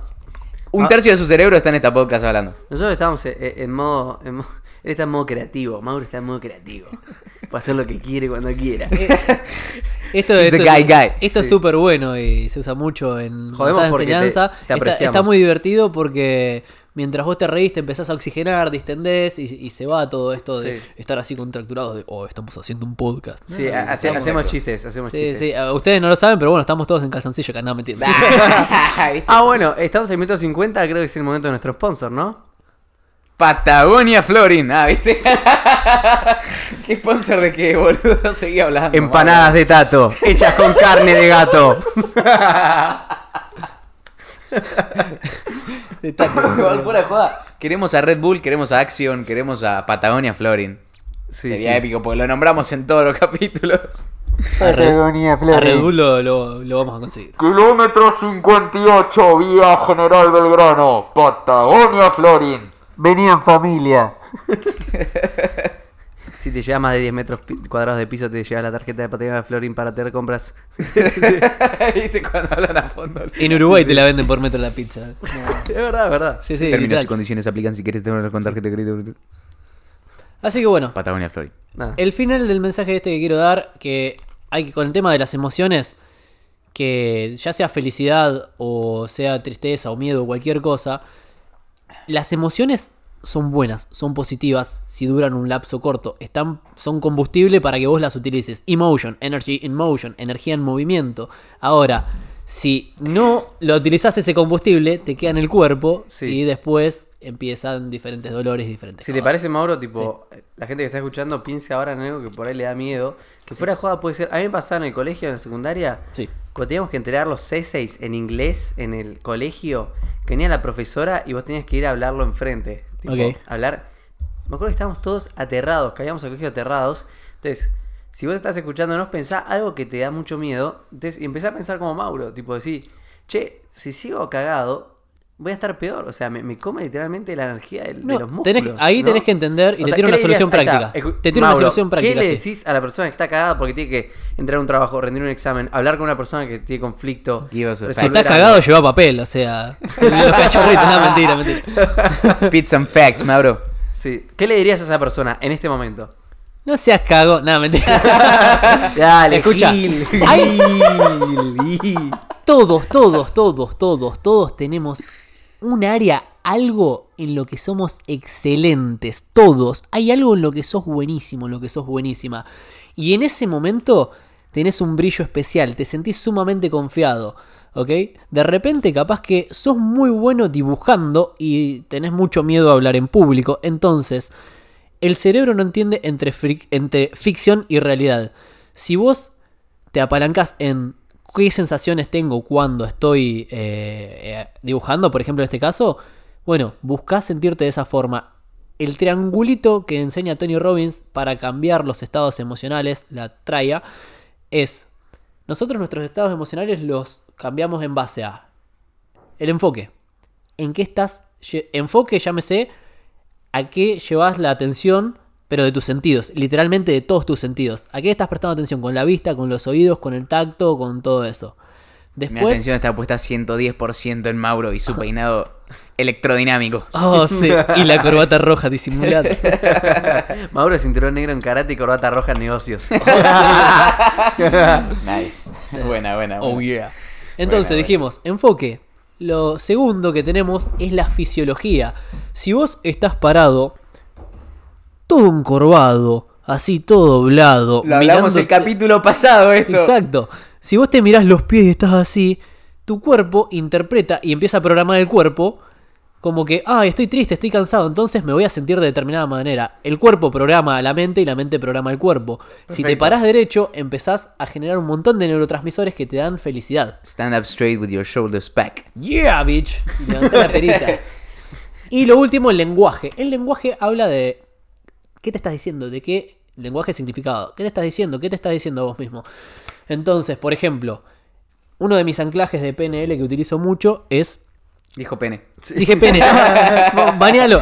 Eh, uno de los, de los anclajes que utilizo de programación neurolingüística, cuando me quiero sentir emocionado, con energía y todo eso, tengo un anclaje que es para sentirme de esa forma. Entonces, yo tengo que. En mi mente ya lo tengo hecho con una palabra gatillo. Yo pienso determinada frase, determinada palabra y automáticamente mi cerebro lo practiqué tanto que va y tiene esas sensaciones físicas. Bueno, lo que me preguntaba Martín, que es la persona que me ayudó a hacer el anclaje, fue en qué te estabas enfocando, qué es lo que estabas mirando. Y ese momento yo estaba volando, estaba en un avión con mi instructor de vuelo practicando acrobacia. ¿Ok? Fue la primera vez que hacía acrobacia, estábamos volando bajo con todas las medidas de seguridad como corresponde. eh, y estábamos practicando algunas pasaditas, algunas cositas, porque había uno de los chicos que estaba en ese avión que iba a rendir para aeroaplicador. Entonces, estábamos practicando algunas cosas. Y eso para mí, ¿en qué estaba enfocando mi atención? Estaba mirando hacia afuera del avión, o sea, primer sentido de la vista. Mirando hacia afuera del avión, los molinos y todo lo que había cerca. Y era todo hermoso, era todo perfecto. O sea, ya si me, ve- los chicos me están mirando, me va cambiando el lenguaje corporal, la energía, todo. Entonces, eso. ¿Qué estaba escuchando? Me pregunta Martín. Estaba escuchando el motor del avión, que como es un avión a pistón es un... taca, Ok. Luego de eso... Avión a pistón. Ay, eso hay que, eh, hay que bañarlo. ¿Qué? ¿Pero qué es el mismo sistema de un Sí, cicloauto? motor, es un motor, Sí, es un motor. un ciclomotor, sí, tal cual. Y Porque carbura igual. aviones a turbina y ¿En serio? pistón. Sí, tenés. eh, ¿Y el- también tenés la inyección. funciona con, un, con la hélice? La digamos? hélice, sí. Ah. Exacto, y tiene dos magnetos. Ah, mirá que. Eh, no, no, no. está- es medio pelotudo, pero no sabía. es mecánica básica, es una moto con un ventilador adelante que, que anda. Es que es un dos tiempos, cuatro para tiempos. aprender. Exacto, tenés. Debe ser un cosas. V6. Hay- hay de Mauro todo. tiene un No- W16, como el Bugatti. No, no, no, no, mal, mal. Mientras habla se ve la camisa de unos, unos cositos que van saliendo, son los pistones. Mauro se tira un pedo y tiene olor a Paco Rabán, boludo. Pasa que desayuno todos los días dos dos. Vale, two, entonces, two. vos me estás diciendo que vos cuando estás cagado te imaginas una situación... No, eso cuando me quiero idea, sentir perdón. de determinada manera. Por ejemplo, yo me imagino esa situación. Entonces llevo la atención a qué estaba prestando atención. ¿Y qué me decía en ese momento? Wow, esto es lo mejor que me pasó en la vida, esto es lo mejor que me pasó en la vida. Entonces, si te querés sentir de determinada manera, pensá en una situación en la que te sientas de esa manera. ¿Cómo te querés sentir? Sería la pregunta. Me quiero sentir confiado y tranquilo. ¿En Sí. qué situación te sentís confiado y tranquilo? Cuando estoy por hacer tal cosa. Entonces, pensá en esa situación y comportate como estarías en esa situación. Y empezá a bloquear los factores y la atención de las cosas que te generan distracción o que te generan miedo. Por ejemplo, estás dando sí. un examen oral y tenés, te causa pavor el tema de tus compañeros. Agarrá al que te esté mirando como, ¿viste cómo hace el pastor en la iglesia la figura esa? Porque alguno la habrá visto aunque sea en la tele, o el conferencista que mira al único que le está Siempre prestando mira a atención, uno. Sí, mira uno. al que más, porque hay algo que se llama energía contributiva, y si hay uno que está muy emocionado así mirándote, vos lo agarrás a ese para que te retribuya esa energía. Y le hablas a esa única persona. Entonces, enfoca tus sentidos en algo que te retroalimente y te haga sentir seguro. Sí. Y si de última eh, no quieres mirar a tus compañeros, mira al profesor. O si el profesor te intimida, lleva la atención de tus sentidos a algo que te haga sentir menos intimidado y así. Yo también quiero decir algo que es. Esto lo hago yo mucho, que es cuando estoy cagado, o viste cuando tenés que pasar a dar un- una presentación Sí, oral sí, sí. y la panza se te hace un agujero negro Sí, con radiación de Hawking. Un nudo Sí. 394. Sí, sí, sí. Yo empecé a pensar en mi cabeza, qué lindo sentirme así porque significa que estoy saliendo de mi zona de confort. O sea, qué lindo tener este nudo porque significa que estoy Haciendo un esfuerzo, creciendo. estoy haciendo un esfuerzo, O sea, sí. significa que estoy mejor. Si, si siento esta mierda en la Sí. panza, significa que estoy creciendo. Eso es una resignificación muy buena. E incluso los conferencistas, los cantantes en Tipo, los recitales. aprender todo a eso. disfrutar ese sentimiento Sí. de chota en la panza. Es que está bueno, mira, hay. La gente le tiene miedo al miedo, por decirlo de algún modo. Y- Exacto, ¿Y, vos sí. sabías que la gente paga por sentir miedo? Te lo explico fisiológicamente para que se entienda. para las montañas vos, rusas, boludo. vos te subís a una montaña rusa, estás pagando para subirte a algo que te genera cortisol y adrenalina. Te subís a un auto de carrera, lo mismo. Te tirás Una en de paracaídas, lo mismo. Entonces, hay personas que pagan por químicos que genera tu cuerpo. Pagan la cuota de Litva.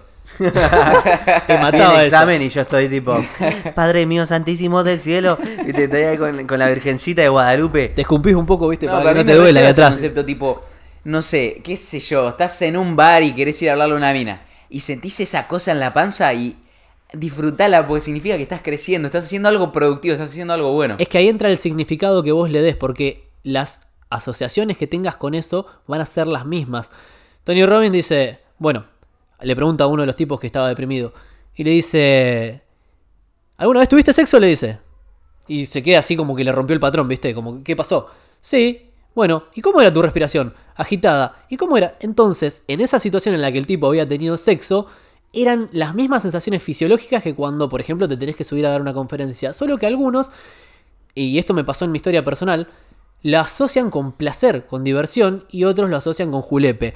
A mí me pasó sí. eso cuando me enteré de los miedos de... Julepe, esa es mi nueva, esa es mi nueva onomatopeya. Al diccionario Sí, sí, mauritano. Mauritano, es Spelling bee. Mauritania. Cuando me entero esto de los miedos de estado y de emoción, yo pensaba, yo era una persona invulnerable ya en esa época porque decía, soy policía, soy taekwondista, no le tengo miedo a nada. Che, a mí pero para, vamos una hora y necesitamos saber más de tu historia. Dale. Necesitamos Bueno, saber más te de tu cuento historia. esta y, Termina esta y me idea. empiezan las Te- preguntas. Terminás esta idea y empezamos con tu historia. Dale. Hacemos un closure de esta idea del miedo. Esto es así. Sí, sí. Yo cuando. Yo pensaba, no tengo miedos. No tengo miedos, no tengo miedo, no tengo miedo a nada. No tengo miedo a nada. ¿Ok? Y a las arañas no, a las serpientes no. a- No tenía miedo en mi mente a nada. No tenía miedo como emoción. ¿Por qué? Ya que expliqué lo del miedo como emoción y como estado. Porque las sensaciones fisiológicas del miedo, yo las veía como emoción. Como si me tenía que agarrar las piñas, a mí me generaba esa cortisol, ese cortisol y adrenalina. Pero lo veía como, qué bueno. Voy a hacer algo que me gusta. Sí. Lucha. Si, no sé, había un procedimiento de alto riesgo como policía, era como, wow, qué bueno, ¿entendés? Voy a poner en práctica lo que aprendí. Y un montón de otras cosas. Estaba volando, soy piloto de avión, estoy allá arriba en los aviones, se me planta el motor, sé cómo hacerlo. Entonces, yo asociaba esas cosas con placer. Eran las mismas, los mismos neurotransmisores. Cuando me enteré que existía el miedo como estado emocional, dije, ay no, eso es lo que tengo yo. El miedo como estado emocional te caga la vida. Porque no te das cuenta que está, porque se disfraza. Y ahí vienen los 10 disfraces del miedo que dice Martín. Se disfraza para que no te des cuenta que tenés miedo. Porque imagínate que el miedo es como un troyano que quiere sobrevivir. Se disfraza de otra cosa. Entonces, el miedo al compromiso. ¿Cómo dirías el miedo al compromiso? ¿Qué vas a decir? No, es como que, que siento una aceleración en el pecho. No, o sea, el miedo al compromiso, el miedo al fracaso, todos esos son miedos de estado. Entonces dije, wow, me di cuenta que yo tenía miedo al compromiso, disfrazado de falsa practicidad del... No, cuando salgo con una chica no quiero que se quede a dormir porque a ver si sí. se enamora, ¿viste? Sí. El que tenía el cagazo de enamorarse era yo porque todavía no había sanado la herida emocional de mi última relación. Eh, no, y por ejemplo el tema del emprendimiento y esas cosas, tenía muchos miedos de estado. Y ahí fue que entendí eso y cuando lo puse en práctica eh, dije, "¡Ah! se puede, sirve, podés sacar los miedos como si fueras un programador, te metes en el código, sacás el miedo, lo resignificás y en ese momento Cell sintió el terror. No. Boludo, en ese eh, momento fue. cambió mi vida Se para me está siempre. pasando volando el No, tiempo. yo no puedo creer que estamos volando. hablando, y además estoy tiene re fresco, sentido. o sea, no me cansé. No, no. Así que bueno, e- eso fue lo que me hizo ser conferencista y ahí empecé a dar conferencia de cómo superar los miedos y ahí me volví conferencista. Pero bueno, empiecen a tirar preguntas directas así, No, vamos ping pará, pará, hacemos. Vos no tenías hogar. Exacto, estábamos en tu bullying. adolescencia. pará, pará. Te hacían bullying. No tenías hogar. Tenías Eso, dale. sí. No, no, no, no, no. Una hora limpio, muy bien. Es tipo una hora sin accidentes. ¿Viste? Days without accidents. ¿cómo, ¿Cómo caíste de Quilmes a Junín? Eh, No, y también que, que terminaste en la villa, o sea, contanos eso. Bueno, también. fue así. Justo, eh, voy a nombrar mucho TikTok porque estoy contando mi historia en TikTok para que la gente empiece a conocer parte de mí, con quién es este flaco y qué hace acá, ¿viste? Bueno, de niño cuando mis viejos se separan vivimos en casa de mis... eh, de algún tío, en casa de algún amigo de mi vieja, en casa de una pareja de mi vieja, en la casa de algún del abuelo de mi madre, o sea, el abuelo materno de mi madre, porque estaba en un geriátrico y le cuidábamos la casa, pero siempre por H por B nos teníamos que ir y me mudaba tres o cuatro veces por año.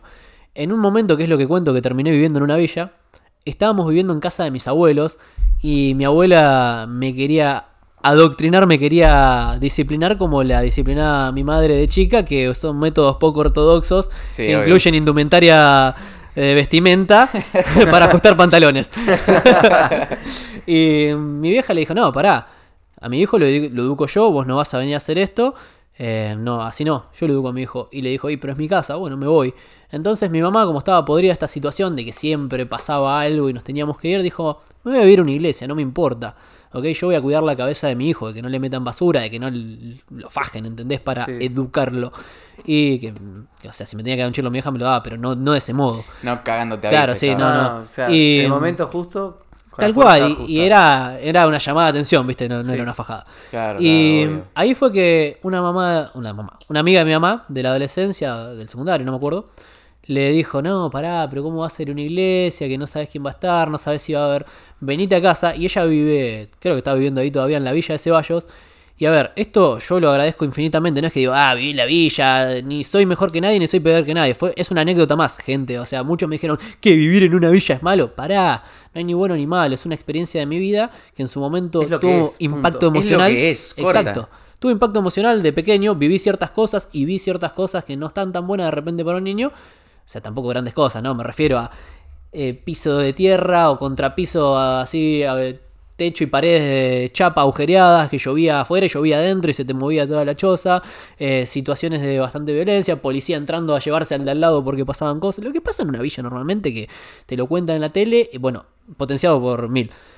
Y tampoco vivimos tanto tiempo ahí, pero fue una Ok. experiencia que marcó mi vida. Entonces, fuimos a vivir ahí un tiempo, la gente que nos recibió súper amable, inmensamente agradecidos hacia ellos, eh, un eterno agradecimiento. Después, la verdad que el- la línea de tiempo no sé dónde nos fuimos a vivir, creo que después de ahí fuimos a lo de mi bisabuelo, ese que te dije en Espeleta, y estuvimos más tranqui ahí durante un tiempo. Y entre tantas idas y venidas, cuando tenía 14 años, estaba viviendo nuevamente en lo de mis abuelos. Estaba terminando lo que en aquella época era noveno grado, viste que fueron Sí, cambiando de nombre los, los años. Y mm, mi vieja estaba saliendo con un tipo de Junín, provincia de Buenos Aires, que a 200 kilómetros más o menos para el que no sabe, de Capital Federal. Entonces, Vos tenías 14 más o menos, ¿no? Sí, tenía 14. Eh, entonces, él viajaba todos los fines de semana para verla a ella. Y estuvo así seis meses, un año, no sé cuánto. Y en un momento le dice, che, Silvia, escucha, ¿cómo hacemos? O me mudo yo para acá o te vas vos para allá. Pero hagamos algo porque no, viajar todo el tiempo Sí, no, que- está que- tan bueno. Hay que Se concretar. me va la economía, entonces, ¿qué, qué hacemos? Mi vieja me dice, che, ¿qué opinas? Y agarro y le digo, mirá, si vos tenés ganas de ir allá, yo te banco, no tengo drama. O sea, donde estemos, si estamos juntos, vamos a ser felices, ¿viste? Eh, Esa cosa de la lindo, familia. qué lindo, qué lindo escuchar eso, boludo. Sí, sí. Boom. Y mm, mi vieja cuando le dice a mi abuelo, a todo esto ya mi abuelo se había copado, el padre de mi mamá, y para que no convivamos en la misma casa, nos había hecho en una piecita que había atrás, nos había dado la pieza para que vivamos, nos hizo un baño, o sea, ya estaba más copado el Sí. abuelo, más receptivo. Y cuando le da la noticia a mi abuelo, o sea, a su papá, le dice, che, me estoy pensando en irme para Junín. Mi abuelo muy italiano, muy cerrado, viste, bruto para decir las cosas.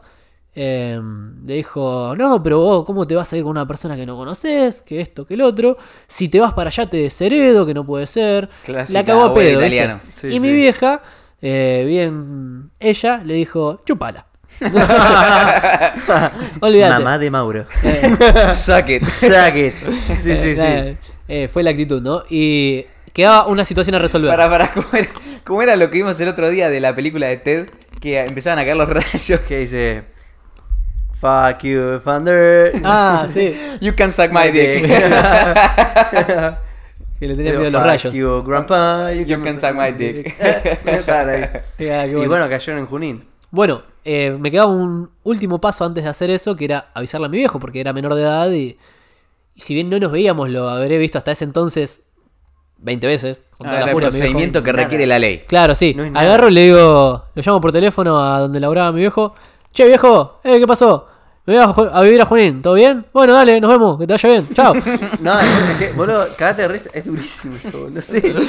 Ah, Wow. Para, me río por cómo. duro como sándwich de adoquín, o sea, ¿viste? O sea, ustedes no lo están viendo cómo lo cuenta, pero sí, es durísimo. Sí, sí. Ah. Sí, eso dijo ella. Bueno. Y... Anotalo, anotalo. No, anotalo. No, ese se deja, ese se deja, ese se deja. Bueno, That's eh, what she said. That's what she said. A ver, esto no, no es que lo estoy inflando para darle más tinte a la anécdota.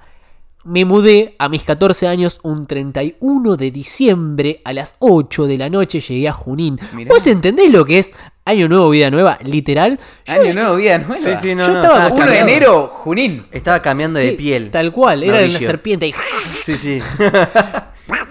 Bueno, eh, Mauro puede copiar al pato Donald, boludo. Sí, sí. Se fue a la bosta todo.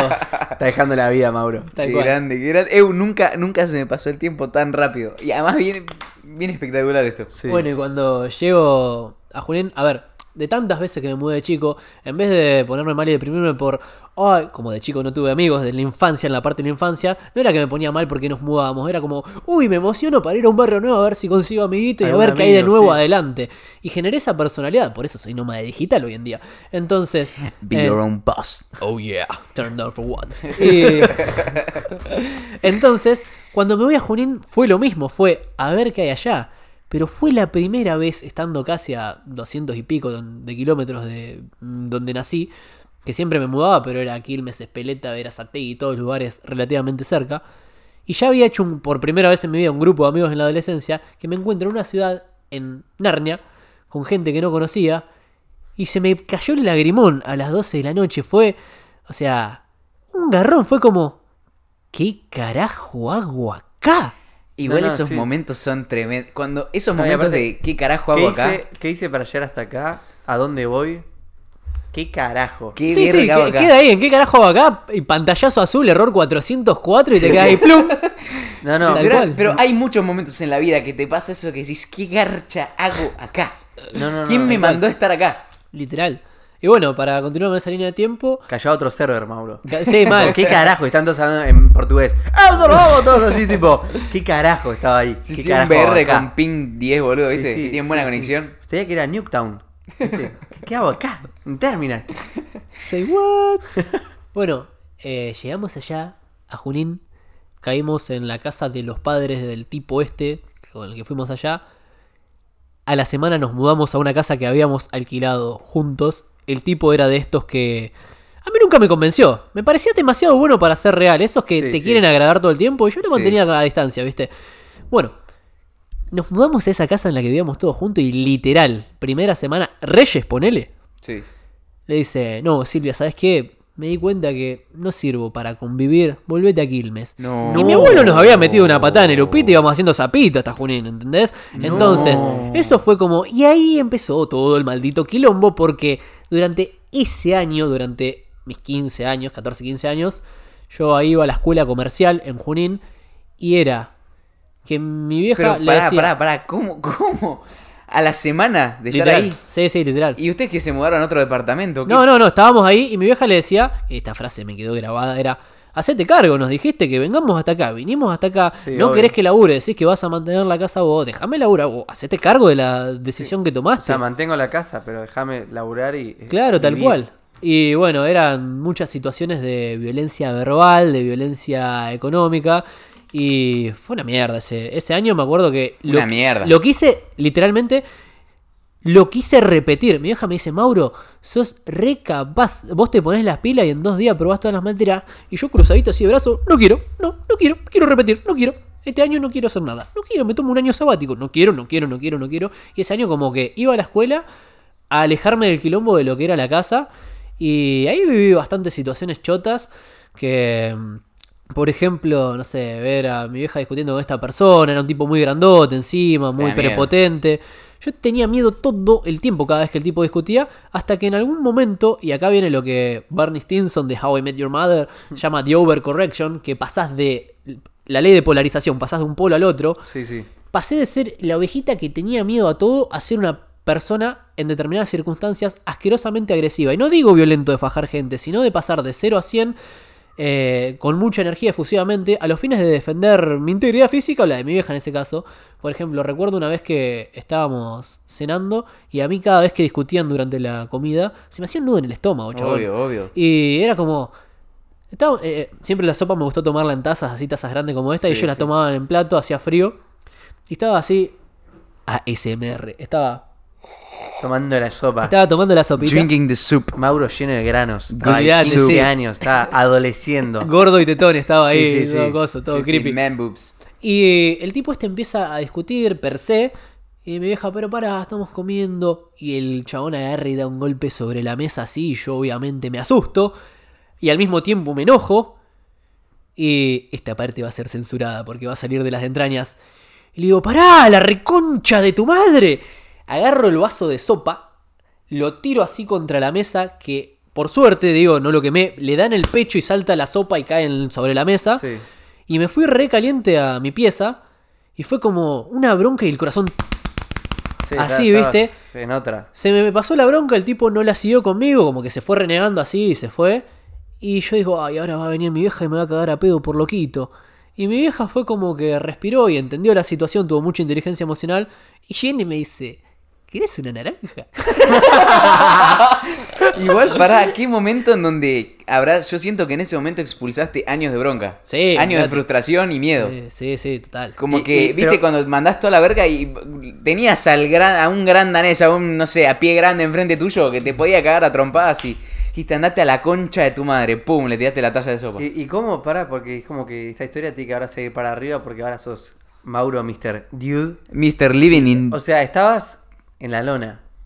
No, pará, seguí, Emocionalmente, no sé, seguía, sí, mal. sí, era, era feo porque la veía a mi vieja eh, con esa situación, esa carga emocional y fue feo. En un momento fue como que hubo un momento de quiebre en el que mi vieja lo esperaba con la comida, re amorosa encima en ese sentido. Sí. Eh, lo esperaba con la comida y el tipo capaz que iba y morfaba con los padres y venía literalmente súper despectivo, agarraba el plato de comida, ya comí, ¡pac! y se lo tiraba al perro, ¿viste? Y es como, me paso por las bolas todo Sí, lo que todo hiciste, ¿viste? Es como... eh, es Es una una de las formas de la violencia que Es- es, denigrante. sí, O sea, es ¿no, no denigrar hay mejor manera para forrear a una persona Que cagarte Que- en su tiempo. que, que mirar el esfuerzo que hizo y pasártelo por los huevos. Literal, Sí, o sea, fue, fue muy, fue muy chota esa situación. Y mm, y entonces. además vos como hijo viendo a tu vieja que le hacen eso, te parte al medio. Claro, era como que no había violencia física necesariamente, no había esas cosas, pero era todo el tiempo vivir en estrés. Eso de, te digo, un Sí, estado constante. Mm. Entonces, en un momento me acuerdo que fue. Llego a casa, estaba mi vieja así, tipo en posición fetal. Eh, no le pregunté a mi vieja si se podía contar esto, así que me va a putear seguramente por contar toda esta casa, pero a bueno, ma, tu mamá, te- sí, sí, te quiero un montón más, gracias por todo. Eh, estaba mi vieja así en posición fetal llorando porque era un garrón toda esa situación. Y ahí me salió todo el huracán de furia. salió Tony Robbins de adentro. No, Sí, sí, no, sí, me salió el McGregor de adentro. Claro. Olvidate. Fucking bird. Ahí empezó a hablar sí, en sí. irlandés el flaco, ¿no? Ya estaba en Irlanda. Sí. I broke me elbow, mate. Y empecé. "Uh, uh, uh, uh", uh", y salió Zapucay, ¿viste? No, fuera de joda. El tipo este lo que hacía era. En el horario ese del almuerzo se iba a un ciber que quedaba enfrente de donde él trabajaba a mirar porno. Y yo sabía sus tácticas, entonces me acuerdo que fui re enojado en la bicicleta hasta ahí. Tiré la bicicleta así con toda la bronca al piso. Entro al ciber, me acerco, le quito los auriculares. A todo esto yo medía unos 50 y pico y el un- tipo dos metros. Un pequeño nazi. Y le digo, escuchame una cosa, si no querés pasar vergüenza, andá ya mismo a la vereda. Porque arranco a los gritos acá. No. Y me voy hacia la vereda y lo empiezo a esperar. Y si no arrancaba los gritos ahí, obviamente. Sí, obvio. Y sale el tipo y me dice, ¿qué te pasa? Y empecé a desplegar todo el enojo y la frustración que tenía adentro. Y le digo, me tenés podrido haciendo esto, el otro, el otro, el otro, el otro. La verdad que para quedarte así, andate, tómatela. Y cuando se quiso hacer el malo, ahí eh, yo todavía era menor de edad, era inimputable.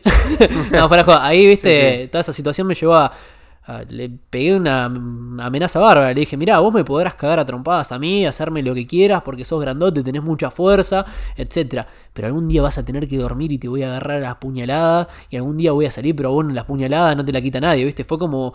La misma violencia Te, te llevaba te eso. salió la mierda sí, de adentro. sí, que toda no la mierda, más, Estabas O sea, harto. fue, Cargadísimo. fue muy turbio eso. Todo esto fue antes de que practicara taekwondo y todas esas cosas. Sí. Era pibe Y todavía. además vos imagínate tener que decir esto teniendo 15 años, 14. No, vos eras un. Sí, ahí ponele que tenía 16 ya. Vos eras Mati Bueno, Mateo. Eras Mati Mateo. Eras Mati Mateo, Sí, sí, eras Mati exacto. Mateo. Olvidate. Pero te salió la mierda de adentro. Tal cual. Y bueno, el chabón en un momento tiró la de humo.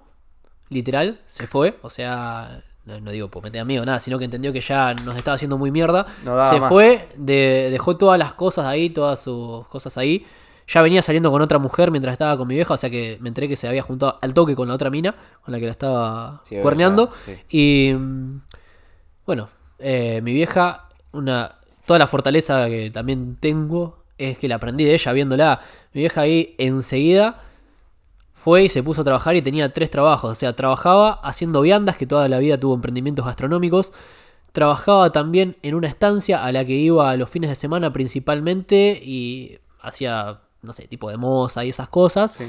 Y los días restantes hacía, mm, eh, cuidaba a una señora, ¿viste? Le hacía la alimentación y esas cuestiones. O sea, Sí. tres laburos juntos tenía mi vieja y estaba así con todo, con todo, con todo. En un momento, eh, porque imagínate que no teníamos ingresos nosotros porque el tipo mantenía, por decirlo de algún modo, toda la economía y cuando se fue quedamos ahí en la lona. Sí. Eh, no podíamos pagar el alquiler, nada. De hecho, no pagamos el alquiler durante dos meses más o menos hasta que nos acomodamos. Fue, fue un bardo y nos amenazaban con echarnos a la calle nuevamente y todo. En fin, cuando pasa todo eso, mi vieja agarra ritmo. Yo a todo esto estaba cursando el secundario y una especie de terciario que es un bachillerato, una tecnicatura en asistencia en informática, que eran cinco años, pero lo podías, jun- podías juntar materias porque no eran tanto y lo hice en tres. Hice paralelo el secundario con, este, con esta tecnicatura. Yo iba y estudiaba, y mi vieja laburaba.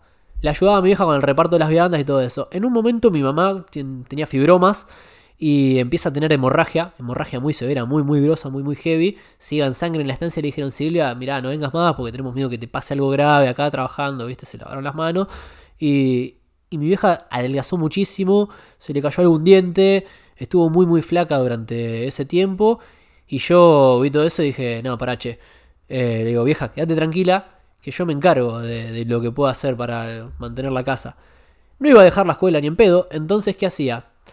Gracias a mm, que esto pronto se viene en TikTok y voy a contar la importancia del entorno en el que estás y lo más importante de cada entorno, más allá de disfrutar el proceso y todo eso que siempre lo digo, es el capital social, las relaciones que tengas, la calidad de las relaciones, la calidad de tu vida es la calidad de las relaciones. Yo en ese momento tenía un muy amigo en la adolescencia, durante esos días, que era Agustín Echegaray, que nos seguimos viendo hoy en día. Agustín Echegaray le habían ofrecido un trabajo en un ciber que se lo había ofrecido a Alicia Echevarne, que era la profe de contabilidad. Entonces, y Agustín no quería laburar y me dice, che, Maurito, vos que necesitas laburo, ¿querés que te recomiende a vos? Sí, por favor, Agus, le digo. Entonces, Agustín me recomienda para que entre a laburar en el ciber.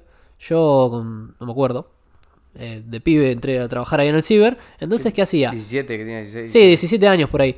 Eh, empecé a trabajar en el ciber y al principio cubría algunos francos hasta que vio el tipo que le agarré la mano. Encima estudiaba asistencia en informática, o sea que sabía Era arreglar computadoras. Estaba Era- metido en el. estaba metido en el el rubro. tema. Y, y ahí en- enseguida, cuando me metí en el ciber, dije, esto me lo voy a tomar muy en serio porque, o sea, es lo que va a mantener la casa.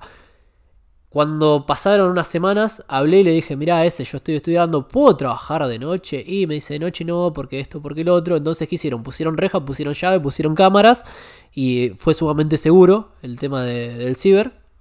Em, entonces empecé a trabajar de noche. No hay excusas, amigo. No, no hay excusa, ni en no hay pedo. excusa, de noche No, trabajaba no, no. Y de- ahí estudiabas. después estudiaba de la 1 de la tarde hasta las 9 y media de la noche. Y a veces faltaba alguna clase porque tenía que trabajar. O sea, yo entré como Encima el Carlitos, vieja- el Pepito guion bajo. enferma. Vos Sí, estudiando, laburando, manteniendo la casa.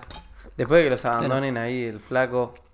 Sí, igual fue mejor No eso que a que se quedara. Sí, obvio, pero digo, no, Sí, tal no hay, cual. no hay una excusa. Vos si estás escuchando, no hay una excusa. Vos Es- que te levantás en el country los sí, Pirineos. molinos del sur que está y vas al colegio bilingüe. no- nosotros también. Nosotros también No hay- somos no hay, una excusa. O sea, no, no. Siento vergüenza por cada segundo que no estudié y me pajeé. literal. Pero es que Literal, Todos tenemos bueno. esos ratos, no es que yo también procrastiné Sí, un pero- montón, fui, o sea, todos lo hicimos, Pero ¿no? no hay No hay una excusa. No hay una excusa. la gente como vos es muy necesaria y tus historias, las historias Sí, como estas son Está muy necesarias. bueno, está bueno compartir las experiencias de vida de cada uno y que me gusta por eso vos, Rami, que aún con todo esto que decís de que tuviste una excelente infancia, muy feliz y todo esto y todas estas cosas, que enseñes el mensaje como hicieron en el podcast anterior, creo que fue, o el anterior al anterior, el de Car Sessions, que era, bueno, sacamos un uno y un dos, lo dimos todo, ya está, no es el fin del mundo y muchas veces para muchas personas que tuvieron una muy buena vida, a veces es el puto fin del mundo. Sí, el- Porque nunca tuvieron nada peor, examen. o sea, es natural. Porque es claro, lo peor que les pasó fue que se murió su pescado, viste, cuando Sí, tenían pero- 10 ok. años. Pero Y es no es natural, que- es natural, es eso. Y, y entonces, Exacto. tenés que entender que. Y para esa persona tiene una carga emocional altísima. Eso no es que es más importante lo que le pasó a Mauro Domínguez que lo que le pasó a Cosme Fulanito porque se le murió el pececito. A ese Cosme Fulanito sufrió mucho cuando se le murió el pececito porque y hay que darle peor, herramientas para que lo resignifique. Sí, exacto. Claro, obvio. ¿Ok? Entonces está bueno eso, sí, sí. Eh, Entonces, entonces eso fue ahí todo el estabas vos, tipo, no sé, haciendo 5000 cosas por segundo. Y ahí empezaste Y la disfrutaba, o sea, las cosas que hacía la- las disfrutaba. A veces, por ejemplo, me pasaba que, a ver, esto, y es algo sumamente importante que, que hay que aclarar, ¿no?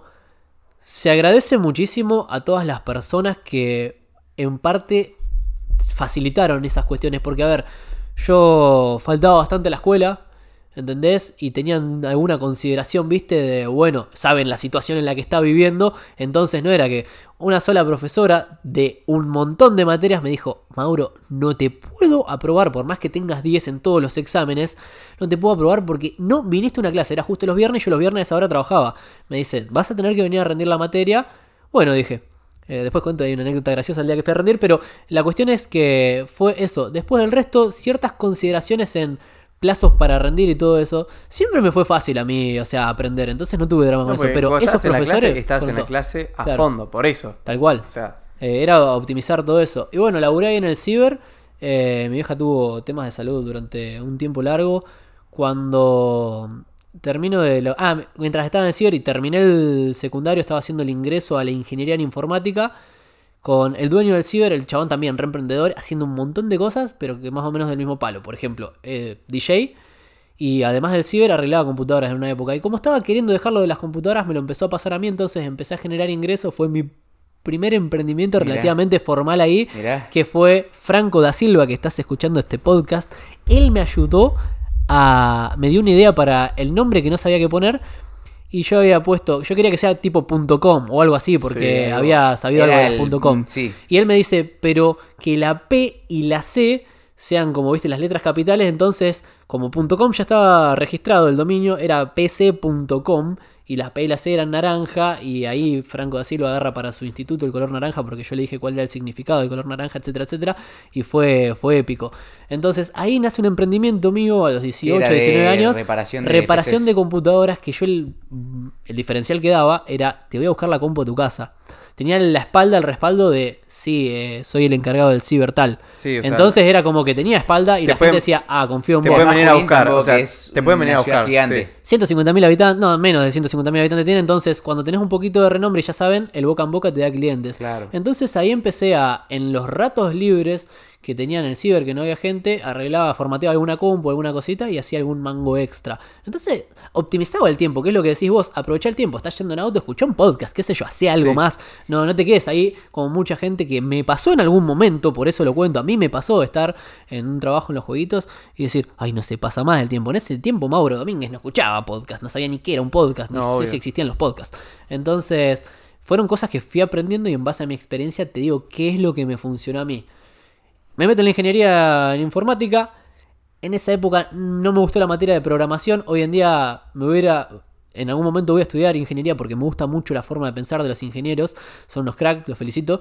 Y, y bueno, no me gustó. Entonces la dejé y me ofrecieron varias cosas. Mientras tanto, que lo cuento en TikTok, salí a buscar laburo y uno de mis TikTok es, está bien si no sabes qué carajo estudiar, tenés 18, 19 años, recién Sí, salís. Sos un boludo bárbaro, ¿viste? Estás Relajá, pensando- relajá, Claro. probá algo. Sí, y, sí, y yo siempre obvio. lo que digo es, no, bueno, pero me cambié tres veces de carrera. Y bueno, cada uno tiene su ciclo. Entonces, por ahí, para vos encontrar carrera es cambiarse tres de carrera, no pasa nada.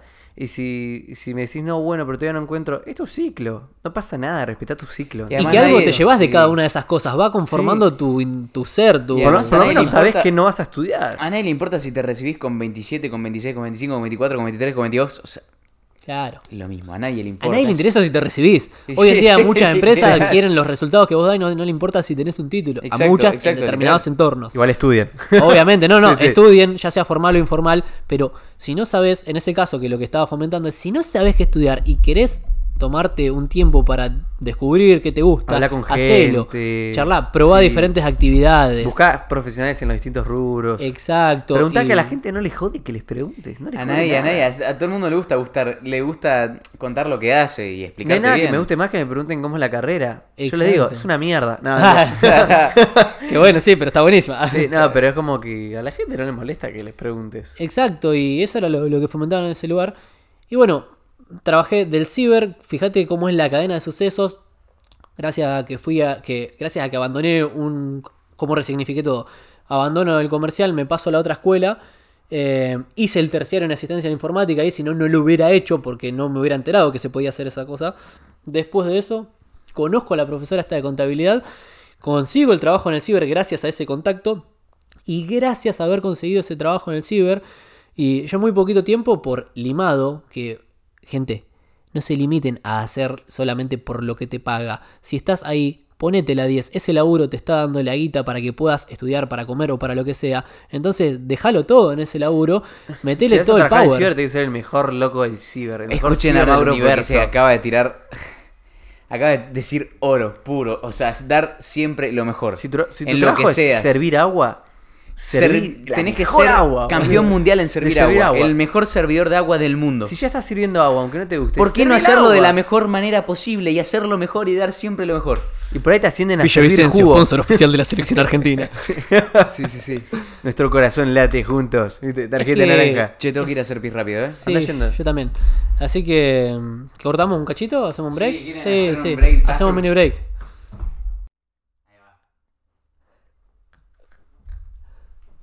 A ver, retomando, a ver, retomando. Hola, hola. Ahí va, ahí va, ahí va. Uno, tres. Volvimos, volvimos del, del, del recreíto. No, se cortó la luz, todo mal. Esta viene siendo la. creo- es nosotros siempre decimos, la última fue la mejor. La de Franquito fue la mejor, Sí, pero sí. cada podcast es mejor que la anterior, Y la boludo. tendencia es alcista, está perfecto. O sea, Sí. vamos, vamos una hora y media y se me pasó Volando. cagando. Y no me imagino cómo se le va a pasar a la gente que le escuche, boludo. Sí, sí. Olvídate, sí, está. A mí se me pasó cagando. Ya, ya es martes 34 de abril. Sigan hablando. Los esqueletos. Pero bueno, que Bueno. seguimos contando, boludo. Bueno, estábamos ahí, o sea, en la línea de tiempo, salgo del secundario terciario, me meto en la ingeniería, dejo la ingeniería, mientras digo, a ver qué, ¿Qué voy a hago? estudiar, me pongo a laburar, seguía con el tema de mi vieja ahí, mi vieja ya estaba bastante mejor igual, pero seguía con el tema de salud, no podía trabajar ella. Y después de llevar seis currículum al mismo lugar que yo me hacía el boludo iba y decía, te dejo otro porque viste que a veces se traspapelan los currículums de drama. Y, y le viste, le metí el currículum para que el mío quede arriba siempre, Sí. por las dudas, viste. El Para- flaco ¡Qué decía- maestro! el flaco decía, ¿Eso dónde genial. era? ¿En el, en el ciber? No, no, eso en los Otros jueguitos. laburos. Ah, bien. En- Tipo, jue- Cuando digo jueguitos me refiero a fichines tipo Sacoa, Neverland, Ah, en esas un cosas. Sacoa. Claro, algo así. Que lo contaste en TikTok el otro Sí, día. sí. Que, tenías Que no es ninguna de esas dos marcas, no nos censuran y nos peguen un tiro. Eh, así que le llevé. Y me llama un día, estaba trabajando en el interín ese que fueron desde que me fui del ciber eh, hasta lo de los jueguitos. Fueron dos semanas que estuve trabajando de repositor en un chino, que fue un trabajo bastante divertido. Y me llaman y me dicen, hola, te llamo acá a los jueguitos que trajiste un, trajiste un currículum. Y yo no entendía los jueguitos, digo, no, no, equivocado, pensé que era una joda. Y digo, ah, pará, ¿de tal lugar? Sí, sí, me dice. Ah, buenísimo. ¿Cuándo podés venir vos así hacemos una entrevista? Eh, mañana. Entonces agarré, hablé con el chino y le digo, ¡Chino! No, le digo, Loy se llama el chino. Le digo, Loy, escuchá, me llamaron de otro trabajo, me gustaría ir a verlo, mañana a la mañana no vengo. Bueno, me dice, anda a ver el trabajo y cualquier cosa, venía a la tarde o tomate el día, no hay drama. Era recopado el chino, Ah, o sea, grande. recopado. Nada Grande de eso. chino. Se va otro se- más. No puede Sí. ser. ¡Malditos jueguitos! ¡Se lleva a todos los trabajadores! Trae calamelo, calamelo. Sí. Moneda, calamelo. ¡Ya se tira migra! Sorry, seguí. Ay, bueno. ¡Pelotudo! ¡Puto! Boludo, eh, puta. ¿Sabes por qué? Bueno, y eh, entonces fui a la entrevista. La entrevista fue un resumen así rápido. Voy, hablo con la que era la encargada del lugar. Y justo, justo, justo ella estaba vendiendo unas fichas. Y yo quedé del lado de las fichas. Fue como que quedé como si estuviera atendiendo yo. Y la persona viene y me dice, ¿cuánto eran las fichas? Entonces relojeo así el precio y le digo, eh, tres por tanto era, no me acuerdo ahora. Tres por tanto. Bueno, dame tres, me dice. Y la encargada me dice, las máquinas llevan dos. ¿Querés llevar seis? Le digo que las máquinas normalmente la mayoría llevan dos. Bueno, listo, es tanto. Agarré, abrí la caja, le di el vuelto y seguí hablando con la encargada como si no hubiera pasado nada, como si le No, hiciera no, toda la tipo, vida. tipo natural. No, no, Pasa no, que- no, Mauro, Smooth, Mauro smooth. vive en el 2275. Sí, sí, no, no, Le vamos sumando 15 años por cada gema que se tira. Smooth La- las gemas del Pero poder. eso fue, o sea. Pasa que había trabajado en un ciber en atención al público, no claro, era que estaba en pero- otro Pero mundo. eso ¿viste? fue antes de que vos tengas la entrevista. No, en la entrevista. Durante la entrevista. En la durante, entrevista. durante la La entrevista. era algo medio informal, una charla ahí mientras ella. Claro, y justo cayó un cliente Y cayó un cliente. y literalmente lo atendiste. Sí. Qué maestro. Eh, y bueno, y lo que me dice, ay, pasa que el puesto de la persona que se fue era de eh, cajero que cubre los francos de lunes a jueves y los fines de semana como si fuera una suerte de encargado de sala que mm, es de seguridad. Saca a los chicos que molestan, que vienen a veces los chicos de la calle y patean las máquinas, todo. Entonces era de seguridad, me dice, y me mira así como de arriba. Pero vos sos flaquito para seguridad, medio como... Y ahí, mensaje para la gente. Lo más importante es la actitud. Yo en ese momento le digo, mirá, te propongo algo. Estoy, practico taekwondo, no es que me voy a agarrar a las piñas con la gente, pero me siento seguro para estar en ese rol y sé hablar muy bien, me sé comunicar con la gente, entonces probá a ver si te gusta Claro, cómo lo hago. sí. Y de última, si no te gusta, cubro los francos y ya fue, no, no tengo Todo esto problema. Mauro mide 1.26. No. 16, 16. Sí, sí, sí. Le pusieron la butaquita, ¿viste? Del cine para los chicos. Está en, la- en el Me, sillón. me la traje para el podcast. Y, y bueno, me dijo, bueno, te veo bastante convencido, así que vamos a probar. Allá la están probando. Y. Nah, Mauro. ¡Ahorita! y- ¡Oh, you Mauri! Oh, come on, man. Come on, dude. Eh, trabajé ahí durante un tiempo. Y lo que sucedió en ese trabajo estuve unos dos años y pico. No, tres años y superé los tres meses que contó como cuatro años de antigüedad cuando se armó el lío y eh, tuve el tema postlaboral. Eh, estuve ahí. Y claro, siempre curioso, siempre curioso, siempre curioso. Empecé a preguntar, ¿y cómo se arreglan las máquinas? ¿Cómo se hace eso? ¿Cómo? Entonces terminé sabiendo mucho del local y siempre que pasaba algo llamaban a Mauro. Lo que digo de hacer cosas de más, te, te posicionan en algún lugar, en Sí. algún puesto de encargado de algo de eso. Y Y está sos bien. vital, después sos un activo y no, no- Sí. no No te, te pueden quieren reemplazar, no te pueden No, echar, no, te pueden sacar porque sos Literal. Ahora, fundamental. algo que también cuento siempre y que es lo que me llevó después a ser policía, que es lo que viene ahora la anécdota siguiente, es lo que me pasó en base a mi experiencia que muchas veces esos encargados o esos titulares de los negocios te pedían favores personales. Por ejemplo, andame al comercio industria a pagar esta factura cuando salís. Y yo salía a las 6, que hasta que hacía la caja se hacían las 6 y 20. Y de repente iba al tal comercio industria a hacerle un mandado que ni siquiera era del local, porque ella era contadora y eran mandados personales para ella. Pero bueno, viste, cuando recién arrancás en un laburo te da a veces miedo decir que no por si te echan. Claro, Entonces, sí, obvio, obvio. eh, agarré, fui, hacía eso y capaz que me clavaba una hora ahí en el comercio industria haciendo cola y pagando. Y al principio agachaba la cabeza. Llegó un momento, después de un año y pico, que fue, bueno, pará, falta que te lave el auto también. Empecé a decir que no. Cuando empecé a decir que no, fueron como que, ah, bueno, yo organizaba, por ejemplo, eh, los francos, organizaba todas esas cosas, charlando siempre con los otros cajeros, vos cuando querés franco, yo lo necesito. Entonces era como una suerte de recursos humanos también ahí. Cuando empecé a decir no, ah, mira, ¿qué querías Franco el jueves? Vos no, no, el jueves no se puede porque se lo vamos a dar a fulanito. Se empezaron a poner en forros, ¿viste? Bueno, Sí. así. Y además una cuota extra era que el dueño del lugar, que no era el encargado, sino el dueño, el propietario, era sumamente respetuoso. Entonces venía y era muy mal hablado, insultaba, te, trataba, te hacía, te llamaba como un perrito. Y que te insulten todo el tiempo es, No está bueno. es, es horrible. Entonces me, terminé, me terminaron echando de ese lugar por discutir con el dueño, que lo cuento en TikTok. Y Después de ese lugar, un amigo Alexis me consigue trabajo en la ruta. Empecé a trabajar en la ruta.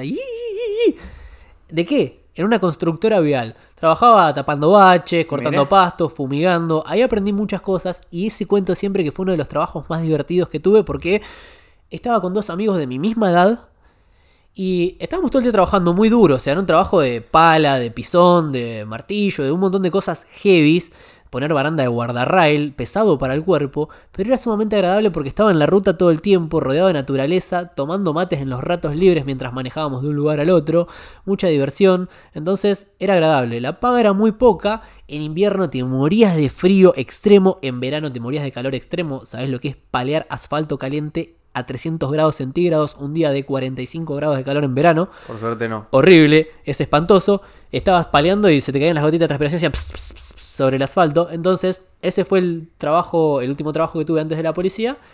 Y en un Cada momento... vez que Mauro habla, a mí yo tengo más admiración y más admiración y más admiración. El tipo tiene 30 años. Soy un virgen, boludo, de qué mierda años, me quejo. En sus 30 años estoy metido 700 años. Sí, sí, sí. ¿Entendés? He dormido muy poco. Tiene 800 años de experiencia en tan solo 30. Qué Tal cual. Su currículum es como una factura cuando vas al mayorista. Taca, te sigue saliendo.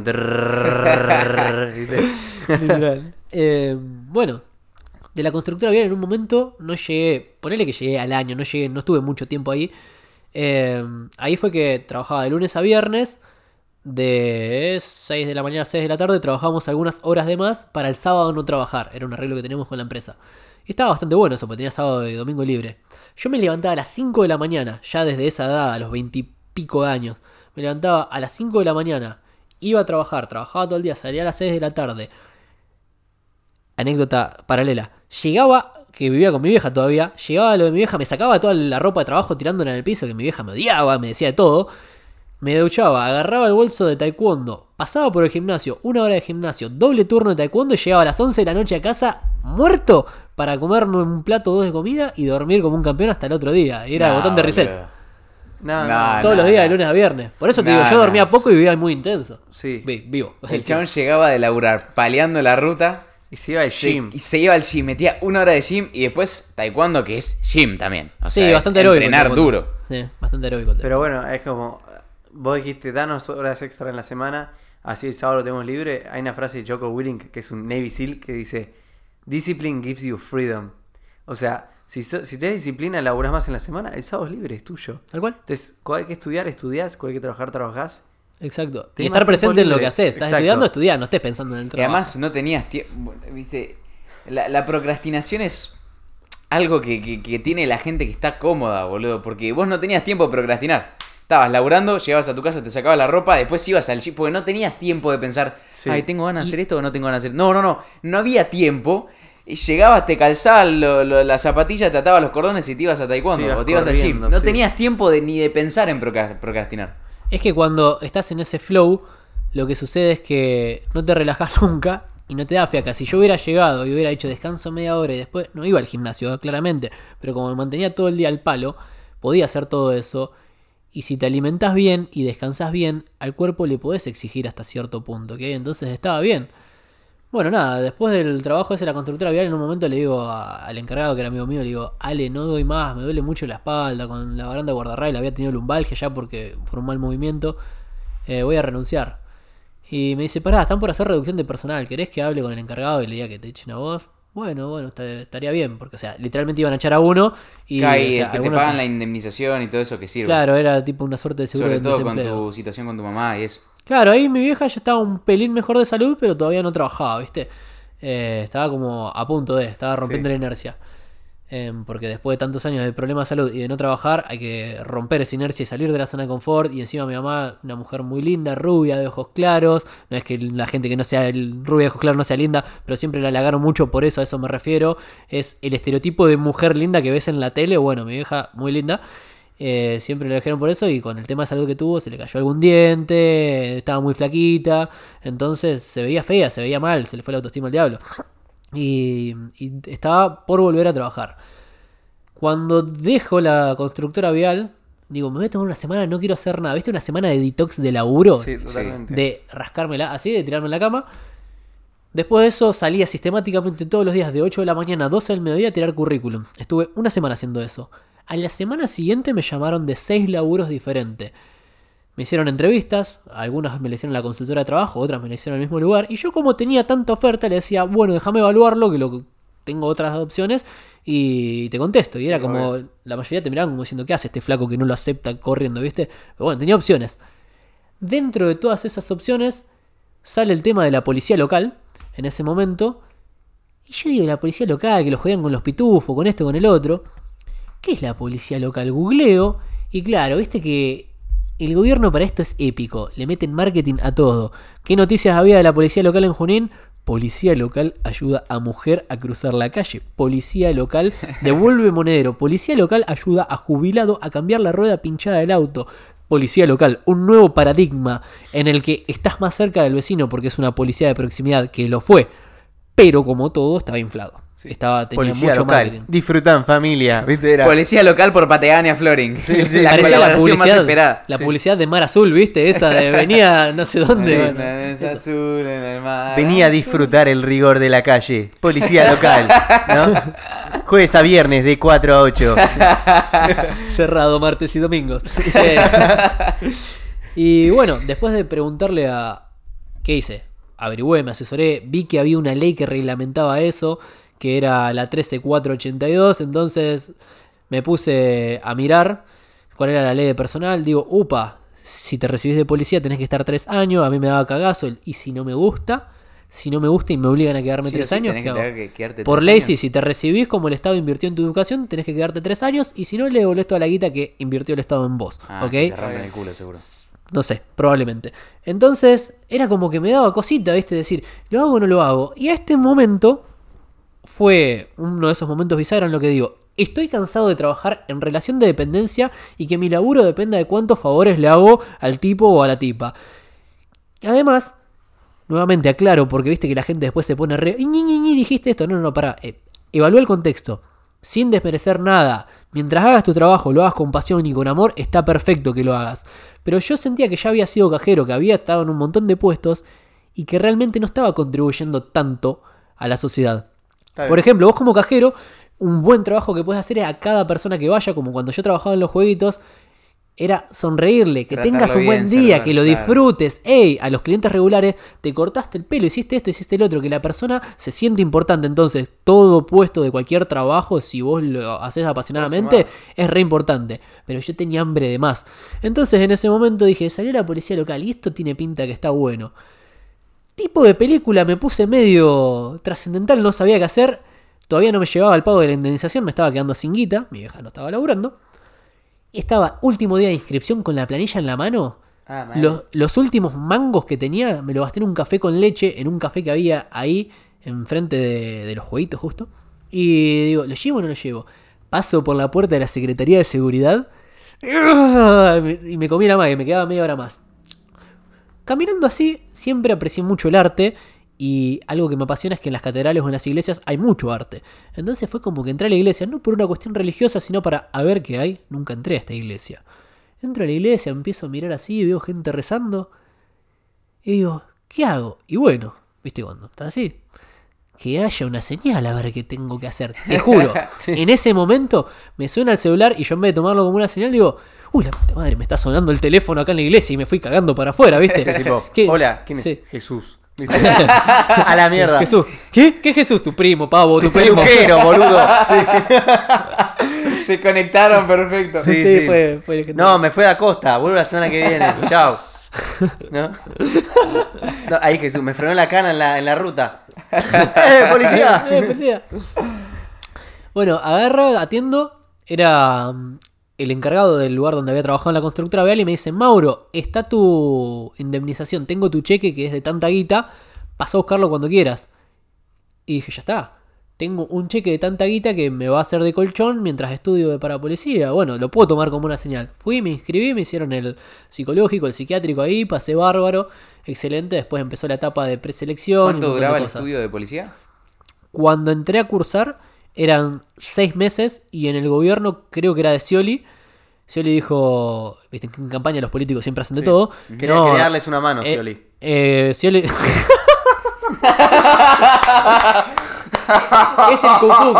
Es el cucú que sale, tira una y se mete. Es Felipe. el Messi de los aportes. enfermo, boludo. Ah, qué bueno. ¿Se me fue la mano? Ah, no, me dio No, mucha vida bien. ese chiste. ¿Está bien? Se me fue la mano encima, dice. No, no, no. Ah, no, no, no, no. Felo. Felipe. Ah, No, un Es monstruo. el alma de las fiestas. Sos un maestro. Ay, Dios mío. Bueno, eh, sí, se le fue la mano a Scioli. Eh, hizo que sean nueve meses y ahora lo cuento viviéndolo desde adentro de la Academia de Policía y ya casi termino con toda la línea de tiempo. Es así. Me meto en la Academia de Policía, estaba viviendo con mi vieja todavía. A todo esto había venido un ahijado de mi vieja desde Quilmes a vivir con ella, a decir, che, madrina, quiero ver si consigo trabajo, porque estoy... El de la villa, eh, era uno de los Sí. que nos había dado gozo, eh, eh, vivienda. Entonces sí, le digo a mi vieja, lo de mi vieja era una habitación para mi vieja, una habitación para mí. Le digo, vieja, decile a fulano que le, hago, le doy una cama en mi pieza, no hay drama, y le consigo algún laburo. De lo que sea, pero después que lo vaya escalando, ¿viste? Mm. Bueno. Esto va paralelo, lo de la Academia de Policía y eso. Sí. Empiezo a cursar como cadete de la Academia de Policía. ¿Viste? Voy a cursar. 21 Jump Street. Sí, eh, más o menos así como a los chaboncitos en bicicleta. Sí. Fuck you, dog. ¿Viste? Qué buena peli. Lo gracioso es que después fui bicipolicía. No, buenísimo. y esa película la vi mientras era bicipolicía. Bueno, Reponiendo buenísima. electrolitos. Buenísima película, sí, buenísima sí, película. sí, épica. You're under arrest. Y ahí está hay que filmarlo, la gente lo tiene que empezar a ver. Sí, sí, eh, eh, necesitamos filmarlo. Sí, sí, sí. Eh, bueno, y iba cursando la Academia de Policía. La Academia de Policía era con régimen abierto, o sea que no estaba de lunes a vierte- a viernes encerrado, sino que era de 6 de la mañana a 6 de la tarde encerrado ahí. Y cuando te ibas para que no tuvieras vida social, te mataban a trabajos prácticos y a estudios. De 6 de la mañana a 6 de la tarde. Sí, entonces era 6 de la mañana a 6 de la tarde salías y tenías que hacer un montón de trabajos prácticos. A todo esto imagínate lo que es te eh, harassment, ¿viste? Cuando te hostigan, Sí, no sí, pegando, no, no- no te pegan físicamente, obviamente, porque derechos humanos, pero lo que sí te hacen, te hostigan psicológicamente para, obviamente, para tenés que estar preparado para ciertas situaciones, exacto, ¿ok? sí, sí. Que estar Eh, dispuesto a estar en situaciones de mierda. No, no, aparte para ver cómo reaccionás ante esas situaciones, porque hay gente que vos le hablas mal y te pega una piña, y hay gente que vos le hablas mal y te se larga a llorar. Entonces, no puedo contar mucho de esto porque no se pueden contar cosas de policía, pero esto es parte de mi experiencia obvio. en base a la academia de policía.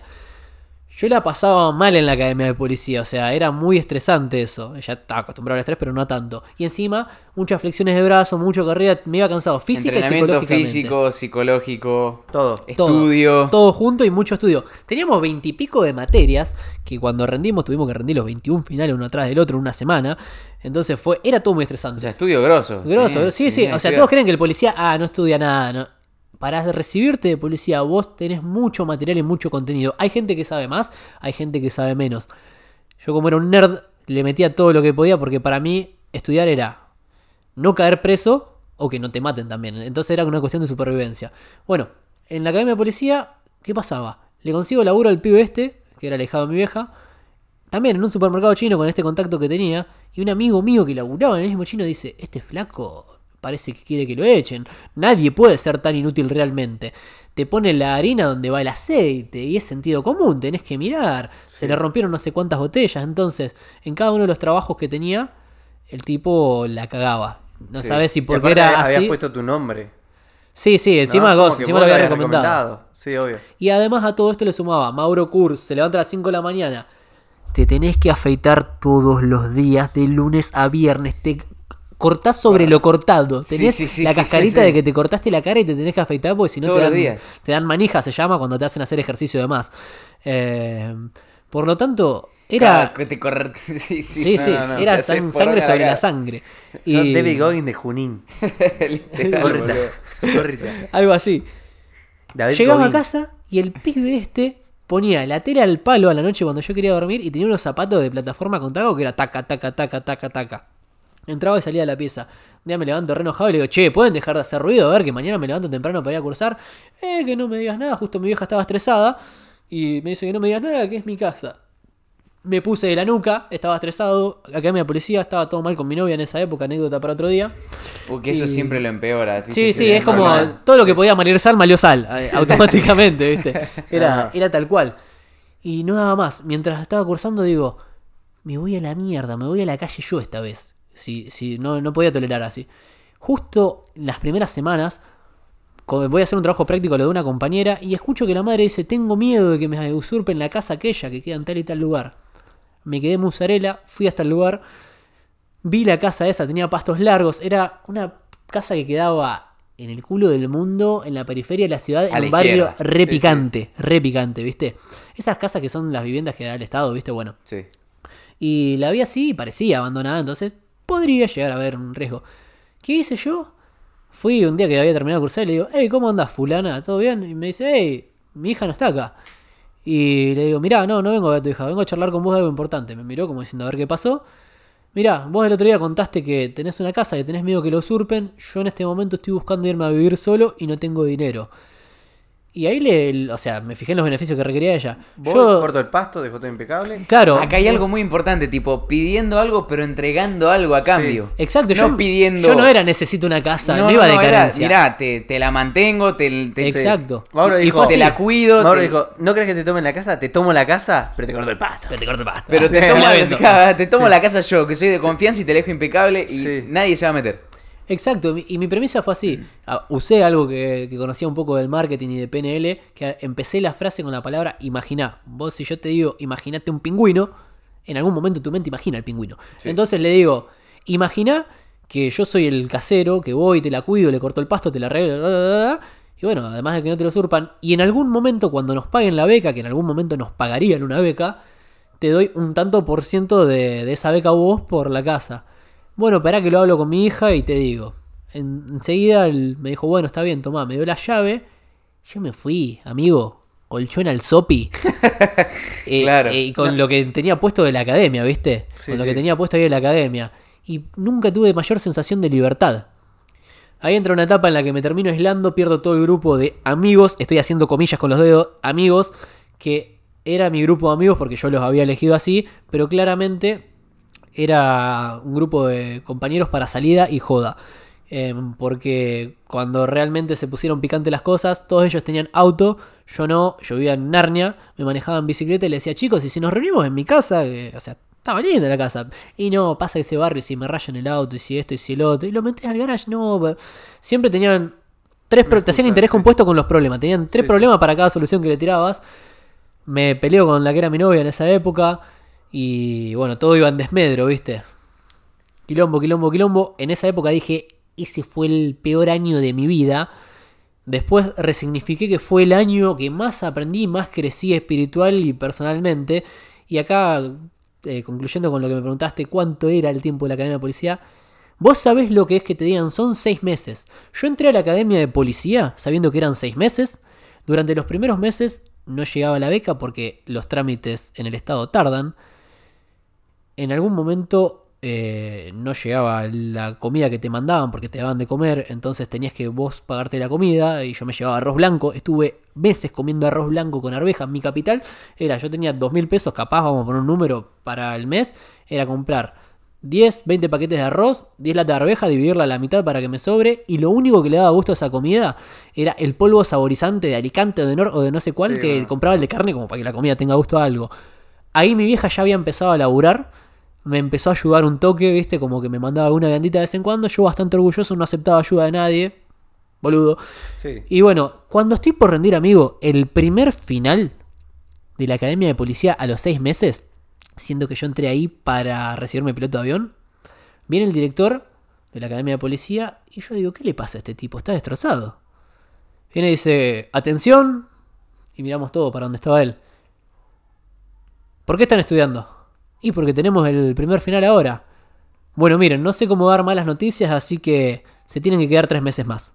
Por orden de Scioli. Y se fue para adentro.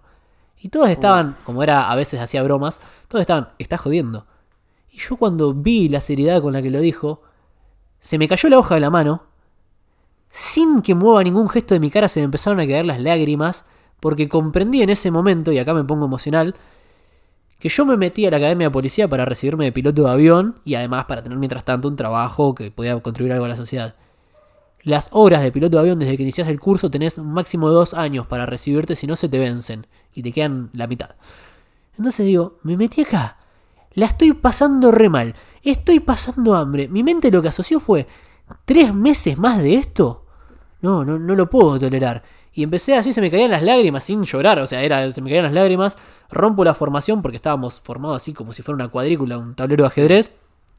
Y la que estaba a cargo de la formación me dice, ¿dónde va Domínguez? Le hice así seña con la mano de andate a la red. ¿Viste? Y dice, venga para acá, que, que no puede. eh". Y yo no la dejé de escuchar, ¿viste? Y como que un momento re choto que en el que todos se fueron cada uno por la suya. Y me fui al baño y me miraba hacia el espejo sin mover la cara y se me caían las lágrimas. No podía creer que iba a tener que tolerar tres meses más de ese dolor, de todo eso. Y me puse a analizar mis opciones y digo, ¿qué hago? ¿Dejo ahora, tiro a la mierda los seis meses estos y todo lo que pasó? Salgo a buscar trabajo, que capaz que estoy dos o tres meses para conseguir un trabajo y vuelvo de nuevo a lo que me quise alejar. Y no tenía mucho sentido y no, no quería tomar decisiones ahí con tanta carga emocional. Y en un momento salgo así, me voy para un salón. A todo esto, eso estaba de recontra. Vos tenías que hacer lo que te decían los instructores. Estoy visualizando toda la historia en mi cabeza, ¿eh? No, sí, no, sí. estoy- Y, y me voy así para un salón. Y, y estaba una de las instructoras llorando. También estaba todo re feo el ambiente. Y cuando vuelvo a pasar por al lado de la formación, me dice: Domínguez, entiendo la situación. No está para nada bueno. Pero la, si se va a quedar dentro de la academia de policía, tiene que apegarse las reglas. Y las cosas son así. Si no, de la baja.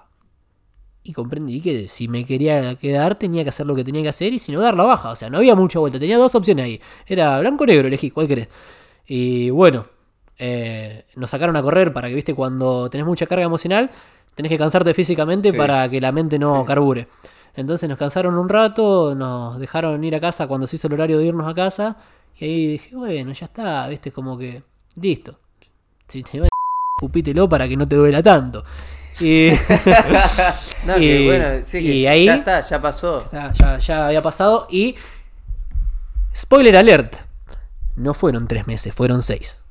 No, o sea, no, a los tres meses no. rendimos todos los finales, nos recibimos, pero como no había armamentos ni chalecos antibalas para que saliéramos a la calle y no llegaban los nombramientos, estuvimos ahí tres meses haciendo prácticas profesionalizantes. O sea, simulábamos comisarías y procedimientos para seguir practicando. O sea, seguimos capacitándonos ya habiéndonos recibido. Pero bueno, y ya era como llega un momento en el que cuando la estás pasando de mal en peor, en peor, en peor, ya te empezás a reír y decís, no puede ser peor, ¿entendés? Y yo creía, yo en ese momento decía, y bueno, si dijeron tres meses más, ya está. Y si a los tres meses decían tres meses más, y ya está, llega como, como que te resignás, ¿viste? Y Sí. te lo tomás con humor. Sí. Bueno, por Sí, suerte. me- o sea, me, imagino que estaban dema- demacrados. Aparte, estuviste nueve meses pasándola como el orto para que no lleguen la- las cosas y estaban como los hijos de Flanders. Soy un policía, sí. ¿Viste? Te estoy disparando. Piu, piu, piu, piu, piu. ¿Viste? ¿Viste? Sí. Así que, ¿No? Decías, Jamás nueve- podría o haber sea, sido más visual, sí. Nueve meses de pasarla como el orto. Tal O sea, cual. es que no me lo puedo imaginar, Mauro. No me lo puedo imaginar porque. Sí, bueno, pero. No me lo puedo imaginar. ¿Entendés lo que ¿Cuánto digo? fue en total entonces? ¿Eh? ¿En total cuánto fue? Un año y moneditas. Y dos recibí meses. el primero de septiembre de 2016, estaba en la calle ya, trabajando de policía. Eh, así que bueno, ahí fue lo de policía, todo eso. Trabajé de policía y a la mitad. ¿hacemos un ¿Tenés break? que la reunión? Bueno, metemos un break. Metemos un break, Y seguimos. baño, sí. pues. Vayan prendiendo el fuego si quieren. Sorry, te digo bien en reunión, boludo. Estamos en vivo de nuevo. Uh, Tuvimos una la- pausa larga, Break. ¿no? Una pausina. Prendimos el fuego, Felo tuvo una reunión de trabajo. Sí, porque me dijo. Tony me dijo. Tony. Estaba ahí en el puerto y se canceló la transacción. Así que se agarraron. Se, se empezaron a disparar con la policía bonaerense. Mientras así están que. escuchando, Pium, nosotros pium, estamos por comernos un asadito. Acabamos de poner el fuego, pusimos la carne, pusimos toda la picaña. La vegania. Así que nada. Pero bueno, ¿en dónde íbamos? Eh, el tipo se hizo policía. Claro, estábamos en la época de la Academia de Policía. 2016. Eh, sí, en el 2016 me recibí. En esa época, o sea, justo antes de recibirme, le decía recién a Rami que fue la época en la que se filtró mucho mi entorno y quedé muy solo porque mm, me había peleado con la que era mi novia, que ya las cosas venían medio medio, pero la Academia de Policía potenció todo por distancia y por un montón de cosas más. Y también el grupo de amigos, etcétera, etcétera, etcétera. Cuando termino con la Academia de Policía y empiezo a trabajar, lo primero que hago, o sea, salgo a la calle a trabajar de policía y se me vencía el tema de las horas de vuelo que les dije. Entonces necesitaba la guita para recibirme y no la tenía. Recién empezaba a cobrar un sueldo. Y- que pagar las horas de vuelo. tenía que pagar las horas de vuelo. Entonces dije, yo me voy a recibir como sea. Me quedaba un mes y medio, no llegaba a dos meses para que se me venzan las horas y justo había un examen. Entonces lo llamo a Osvaldito, mi instructor, y le digo, Osval, ¿puedo rendir? Sí, amigo, me dice, obvio. No tengo la plata, pero la voy a conseguir. Entonces me puse en campaña. Hay algo que en policía está el préstamo de la caja de policía, que es un préstamo que la caja de policía le da solamente a los policías. Y el único requisito es que el garante sea policía hace más de 5 años. Ah, mira. Yo no tenía un solo conocido en policía. Sí, exacto. Sí, Y, vos o sabés sea, que hace claro. 30 minutos. Sí, sí, o sea, era como, hola, llegué, vi luz y entré. Eh, pero bueno, sí tenía muchas ganas de recibirme de poli. Entonces, lo bueno de ese préstamo es que encima tiene una tasa bajísima, ¿viste? Lo pagás en cuatro años, es, era un Ah, golazo. se, se cuidan entre ustedes, básicamente. Sí, sí. Eh, es como que te lo das vos mismo de algún modo, el préstamo ese, te lo descuentan del sueldo. Dije, bueno, lo voy a conseguir. Me metí la vergüenza en el upite y empecé a todo policía que veía, le contaba mi historia le decía, mirá, soy Mauro Domínguez, y la academia de policía, la pasé mal, me pasó esto. O sea, abrí la vulnerabilidad y hablé con todo y le decía, me quiero recibir de policía, es mi sueño, es la carrera que elegí, pa, pa, pa. Y la mayoría obviamente no te conocían, me decían que no, que no, que no, que no. Usé la teoría esa de salir a buscar 100 fracasos, 100 rechazos. Era, en vez de desmotivarme, era como, bueno, eh, estoy cada vez más cerca de que me digan que sí. Era, si conseguía el fracaso, o sea, el rechazo, estaba cumpliendo mi objetivo, así que por lo menos estaba bueno, ¿viste? Era una forma de retroalimentarme. Seguí pidiendo, seguí pidiendo, y cuando ya agoté todas las instancias, que no había un solo policía más al que agarrar y decirle, che, ¿me querés salir de garante? Fue como, ah, me queda un solo cartucho en recámara, sería, ¿viste? Y fue, bueno, está bien. Me metí el resto del orgullo ese que me quedaba, un falso orgullo que no sirve para nada. Y fui con el. Le mandé un audio al que había sido el director de la academia de policía. Y le digo, ¿cómo andas, Fulano? ¿Todo bien? Eh, mirá, sabes que vos conocés mi historia, me quiero recibir de piloto de avión y no tengo. No, consigo nada de garante. Eh, Me da vergüenza pedírtelo. Y el tipo me dijo, eh, ¿cómo andás, Domínguez? Me dice. Mirá, Cabo Domínguez. yo sí, sí. nunca Cabo jamás Domínguez. en la vida le salí de garante a nadie ni le saldría, pero conozco tu historia, sé lo mal que la pasaste y sé que no es para comprarte un autito, un televisor o un celular que a los dos años lo vas a terminar reventando porque vas a estar tapado en deudas. Sé que te abro no solamente algunas puertas, sino también un par de ventanas, que es una carrera y confío en vos. Lo único que te dice, lo voy a hacer, lo único que te pido, que claramente no le comente a mis compañeros que me había salido de garante, porque si no todos le iban a ir a pedir, Sí, obvio. y otra cosa era, encárgate vos de la documentación, que se necesita mucha documentación y tenía que ir a pedir por todos lados. Hablé re emocionado con una amiga con Roma y le digo, Roma, me dijeron que sí necesito que me prestes el auto para ir a, a hacer todos los trámites. El día que tenía Franco trabajaba un día como bicipolicía, también un montón de horas. Era desde las 6, 7 de la mañana hasta las 9, 10 de la noche. Sí, no había procedimiento que me obligara a quedarme escribiendo actas. Estaba Entonces, como era- Schmid en 21 Jump Street. tal cual, sí. Era Schmid. Era Schmid él. La propia. Ahí en la plaza. Sí. La propia, y bueno, eh, día por medio. Entonces el día que no trabajaba era hacer trámites. Al mismo tiempo se me acababa el tiempo para recibirme de piloto y dije, me voy a recibir de piloto como sea.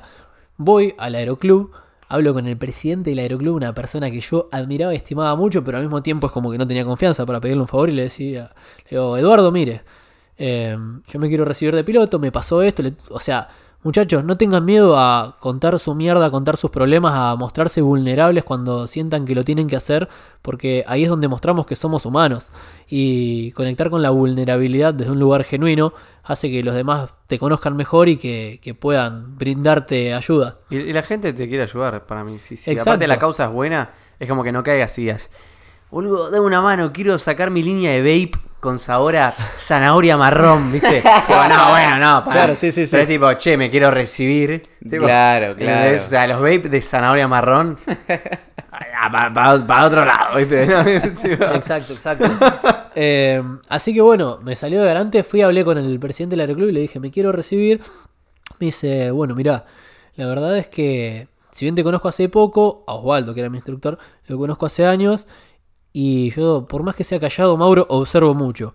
Sé que vos sos un tipo prolijo e impecable, me dijo. Yo sé que viniste al aeroclub porque el aeroclub normalmente, si bien se mantiene limpio, hay un desorden. Sé que viniste vos cuando está ordenado. Porque lo primero que haces cuando llegas, ordenás toda la cocina, lavas los platos, acomodás todo, dejas todo prolijo.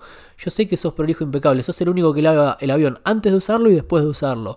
Sé cómo sos, así que eso habla de vos, confío en vos. Y a mí fue como que una persona que yo admiraba y estimaba, que tenga esa estima de mí, No, me dio un prestigio que iba a mantener por el resto de mi vida. Y fue una emoción de, me voy a recibir de piloto. Entonces lo que hice fue, mientras, porque todavía no me había llegado, tardaba como un mes en licitarse el préstamo, pero yo le, le mostré el comprobante de que iba a llegar y le dije, cuando esté, te lo voy a dar a vos en la mano. Tranqui, tranqui, me dice, volá. Era un día trabajar desde que me levantaba, o sea, me levantaba a las 5 de la mañana nuevamente, iba a trabajar, trabajaba todo el día como bici policía, pedaleando, lo Sí, mismo que que vos decías, pedaleaba. ya me quiero ir a volar. Tipo, Claro, estás sí. pedaleando, ¿no? pedaleando Días por así. ahí que no y ahí está pasaba lo del nada. propósito, ¿viste? Sí. Vos decís, el día que laburaba me levantaba con ganas a para ir a trabajar porque sabía que eso de algún modo me estaba pagando la carrera. Y al otro día, por más sueño que tuviera, saltaba de la cama a bañarme con agua fría, despabilarme, dos o tres cachetazos. Ah, me dieron ganas de cosa. levantarme mañana a las 5 con un Sí. duchazo el club de las fría, 5 AM, boludo. claro que sí. No, pero y aparte lo que decís, déjame hacer un mini paréntesis. Yeah. Que aunque seas repartidor de papeles en una oficina, tiene que ser el mejor. El mejor. Porque él era un, Facts. un aprendiz, ¿no? De, de piloto, no sé cómo se dice. Alumno, sí, sí. Un, un alumno de piloto. Y, y porque el tipo dejaba todo prolijo, lavaba la cocina, dejaba impecable y todo, no, no dejaba nada tirado, daba la mejor impresión y siempre ponía la mejor. El tipo pudo completar la carrera bien por eso. O sea, no, Tal no- cual. no- no se lo decimos de Jedes. O sea, nada le decimos de Jedes, ¿no? Cada pequeño detalle que haces habla de vos, de quién sos, ¿entendés? Y Oh, eso está, está muy O sea, bueno. Eso lo dice en el libro de Elon Musk, que en un momento están haciendo el primer Tesla y, y el tipo, los ingenieros le muestran todo el auto impecable, pero a Elon Musk no le gustaban las puertas y decía, no, no, esto está mal, hagan toda la puerta de nuevo. Y los flacos se querían matar, pero uno no entiende a veces que el detalle hace la diferencia. Porque quería tener la mejor puerta del mercado, la mejor manija. Entonces, Mauro era el mejor alumno del Aeroclub. Sí. Entonces, Claro, ¿se y- entiende? Él exacto. era la puta puerta Sí, del sí, Tesla. sí, sí. ¿no? Era la puta puerta del. Tesla. Ah, Sí, sí. tremendo. ¿No? Es como, Sí, va por ahí la cosa. Sí, Y un, va y por un ahí. mensaje extra para sumar a eso que está excelente, está perfecto, es que cuando hablamos de ser el mejor no se trata yo soy mejor que Rami, que Felipe, no, no, el mejor vos, tu mejor versión, la mejor versión de vos, que no seas mediocre y te quedes con lo, el poquito que puedas hacer, sino busca dar lo mejor que puedas y como dijo Rami en el podcast de Car Session 2, eh, bueno, que te quedes tranquilo que por lo menos lo diste todo, ¿viste? Obvio, Totalmente, vos tenés que exacto. estar modo Super Saiyajin. Obvio. Tenés que cargar los chakras, el Dejar ki, lo mejor en todo. lo que hagas y exceler. Y, y me chupa un huevo que el horóscopo te diga, hoy no es tu día para trabajar. ¡No! Chupame la pija, levantate y hacelo igual. Levantate y hacelo y hacelo excelente. Ser hacelo valiente excelente. es hacer Sí. lo que tenés que hacer sin importar cómo mierda te sientas. Sí, porque... A nadie le importa cómo te sentís. No, No, no. impor- no es importa- no es relevante si estás feliz o triste. Tenés responsabilidades y las tenés que cumplir. No, no, no. Tenés que ir y hacerlo perfecto. Es como en Reyes de las Olas cuando... Me olvidé el nombre, el pingüino principal que hace la tabla de surf. Y la hace como el orto, Sí, la hace como el orto, la hace ¿Viste? como el orto. Y después le enseñan, no, tenés que hacer la mejor tabla de surf. Y el tipo hace zarpada tabla de surf. Despacito, sin ¿no? apurarte, ir sacando pedacito por Sí, pedacito. ¿Y qué pasa? Es un proceso largo porque al principio la tabla de surf te va a salir mal, obviamente. Pero si vos das todo, vas a ser piloto de avión. Mirá, mirá a Mauro. Mirá a Mauro. Está volando, Mauro. Está en el Literalmente. 2050. Mauro, en vez- el sticker de atrás, ¿viste? Volando bajito. Yeah. Volando alto. Volando alto, Ah. Claro, sí, sorry, seguí tu historia. Eh, nada, está, está bueno ese mensaje. Y bueno, me, ahí pude hacer todas esas cosas, pedí la ayuda que tenía que pedir en el momento que lo tenía que pedir. Eh, un día trabajaba todo el día, al otro día, Osvaldo, que era mi instructor, él vivía en un pueblo cerca de Junín, le quedaba de pasada a entonces yo agarraba mi bicicleta, me acercaba hasta la ruta, él pasaba con el auto, me levantaba temprano, tipo 7 de la mañana, íbamos hasta Villa Cañas, que era donde hacía el curso, y yo pasaba todo el día en Villa Cañas mamando lo que era aviación. Hacía la, la diaria, que es eh, ver que el avión esté bien, volaba primero, o sea, lavaba el avión, volaba, bajaba, y mientras él volaba con otro alumno, yo estudiaba y le metía teoría full, y después volvía a volar, y después hacía teoría, y después hacía simulador, y chabón, era, o sea, no es que era Superman. A mí me- a veces me bajaba del avión y es súper estresante cuando practicás cómo resolver emergencias y todo eso, si bien se practica súper seguro y con el instructor al lado, eh, el cuerpo genera un estrés constante porque estás todo estresado, o sea, tenés el motor, eh, entre comillas, plantado de algún modo, o sea, está simulando esa emergencia, y cuando lo terminás de, de hacer, yo me bajaba del avión y era como que se me aflojaba todo el cuerpo así, ¿viste? Ah, Terminabas claro. muerto. Y, y me caía al- en el playón donde estaba ahí el coso del avión, ¿viste? Eh, antes del hangar. Me dormía en el piso. O sea, me quedaba haciendo fiaca un rato, obviamente, y me quedaba dormido ahí. Y después Claro. me despertaba para leer un rato más y así. una locura. todos los días. Fue un mes y medio furioso. Una locura, si tu vida fuese Rocky 4, toda la parte que contaste ya es cuando se muere Apolo, ¿viste? Estaba todo mal. Y ahora, cuando el tipo iba al hangar, es la escena esa que Rocky se va a Rusia a entrenar. Ahí, ¿viste? Que lo, lo persiguen los soviéticos, ¿viste? Tal cual. Y estaba el tipo ahí entrenando a fondo. ¡Pah, pah, pah! ¿No? Y el título de avión era, era Draco, estaba ahí listo para pelear. Ahora en el round 14 parándose y comiéndose las piñas, pero siguiendo la sí, la estaba pelea. corriendo en la nieve, ahí subiendo, ¿viste? La montaña. I did it. Y te estaba así. Hey, yo, Adrian, I did it. ¿No? No, una locura, boludo. Y, y el mensaje que me encanta dejar es, no es que yo lo hice porque soy especial por esto, todos podemos hacer lo mismo, lo único importante es que yo tenía hambre, tenía hambre de lograrlo, de hacerlo, era sumamente importante para mí. Me recibí de piloto de avión, hicimos una fiesta épica para 60 personas, fue legendaria. Mauro Palusa. El Mauropalusa, sí, ahí fue Mauritenfest. siempre sirve decir el nombre de la persona y Palusa y la gente se ríe. Claro, sí, sí, olvídate. Tipo, chistes 101. Y es- y es- Jokes 101. Sí. Eh, y ahí entra el periodo de decadencia de Mauriten. Cuando ya me recibí de piloto, fue como que no tenía más propósito, porque después la carrera de comercial, de piloto comercial, tenés que juntar 200 horas, todavía no tenía la plata, estaba pagando el préstamo. Y entro en un periodo en el que me pongo bastante gordo de nuevo. Y ahí fue, era un día trabajar todo el día y al otro día, 12, 14 horas, jugar al LOL. ¡No! ¿Jugaste al LOL? Jugar al LOL. No, Acá viene la parte no, fraca no. de Mauro. Jugar al No, LOL. no, estabas como Megamente cuando se murió Metroman. Ay, que no toma la ciudad y no sabía qué hacer. cuando el coyote agarra el correcaminos, ¿viste? Claro, sí. Como dice el Joker, sin Batman no sería el Joker. El tipo era el Joker, ¿entendés? Jugaste al LOL. O sea, este es el peor momento de tu vida. No Eh, importa todo, todo el trama que viviste. o sea, sí, jugar al. LOL es. Es lo peor, sí. No, mentira. O sea, no, jugar al LOL no hay problema. Jugar al LOL es un... No, mentira, mentira. No, al nivel que lo hacía yo sí, porque, o sea, había algo detrás de todo eso y en un momento, después de unos meses de hacer todo eso, lo que sucedió fue lo siguiente. Después de jugar una partida ranked, que son las clasificatorias las que te puntúan, pasó tanto tiempo de que terminó la partida que se suspende la pantalla de mi notebook y yo me veo en el reflejo de la notebook enojado, frustrado, recontra recaliente. Y ahí recuperé algo que hacía como dos o tres años que no tenía, la autoconciencia, esa pequeña charla con vos mismo. Y me vino esa voz y una pregunta fue, ¿por qué haces esto? Y sale la mente ahí y dice, porque me gusta. Y automáticamente, ¿y si te gusta, por qué estás tan frustrado y enojado? Y ahí fue como toda la sensación en el Dios. pecho Sí, acá. los dos diablitos acá hablándote entre Sí, ellos, los dos diablitos, ni siquiera Sí, había un ángel, nada, eran No, los dos no. diablitos, uno más gordo y uno más flaquito, ¿viste? Y ahí fue esa sensación en el pecho bajando, tuve un escalofrío que bajé la pantalla de la notebook y tipo en las películas cuando se te pasa tu vida en una película delante de los ojos, Sí. procesé todo lo que había pasado en la academia de policía que me había pegado em- emocionalmente mal. Eh, la ruptura con mi ex, esos amigos de los que me alejé y que al final no terminaron siendo mis amigos, etcétera, etcétera. La situación con mi vieja, todo, todo, todo lo que pasó. Eh, me pasó como en una película y fue como, claro, iba como el caballito, que es lo que decía, a mí me encantaba la frase del cuarteto de Nos, el progreso se nos debe a los insatisfechos, pero eso tiene una, un doble filo, ¿viste? Por un lado, estás todo el tiempo progresando y por el otro lado, sos un insatisfecho. Nada de lo que logres te va a dar satisfacción. Llegás, era como dice, cuando una meta traspasé, el reto se esfumó, pero sigue mi carrera. Bueno, Mauro era como los caballitos que tienen los cositos, esos que no sé cómo se llaman, que iba corriendo, llegaba a una meta y era a la siguiente y no paraba nunca a disfrutar nada. Entonces fue como vi toda la mierda que había vivido y ahí dije, no, no, pará, me fui a la pieza y estuve llorando, llorando, llorando, llorando, llorando, todo lo que no había llorado todos esos años. Boludo, fue, fueron dos semanas furiosas, por decirlo de algún modo, en las que vos sabés lo que es ser policía, bici policía, estar uniformado, estar en el servicio, buscando estar atento a la función con un compañero, pedaleando de a dos, y que estés todo el tiempo pensando, no voy a llorar, no voy a llorar en la calle, estoy uniformado, no voy a llorar, no, no voy a llorar, angustia en la garganta, y de rato decirle a tu compañero, che, estoy descompuesto, voy al baño, y llorar, llorar, llorar, llorar, llorar, y ponerte gotita en los ojos para que no se note tanto, y anteojos de sol, y salir, y atento a la función, ir a un procedimiento, volver, y, y llorar, y llorar, y llorar, y llorar, y llorar, durante dos semanas, todo lo que, esa angustia y ese estrés que había tenido, que yo mismo me sometí a todo eso, y en un momento... No- dije, nunca habías dado lugar a. No, no le había dado esto. tiempo.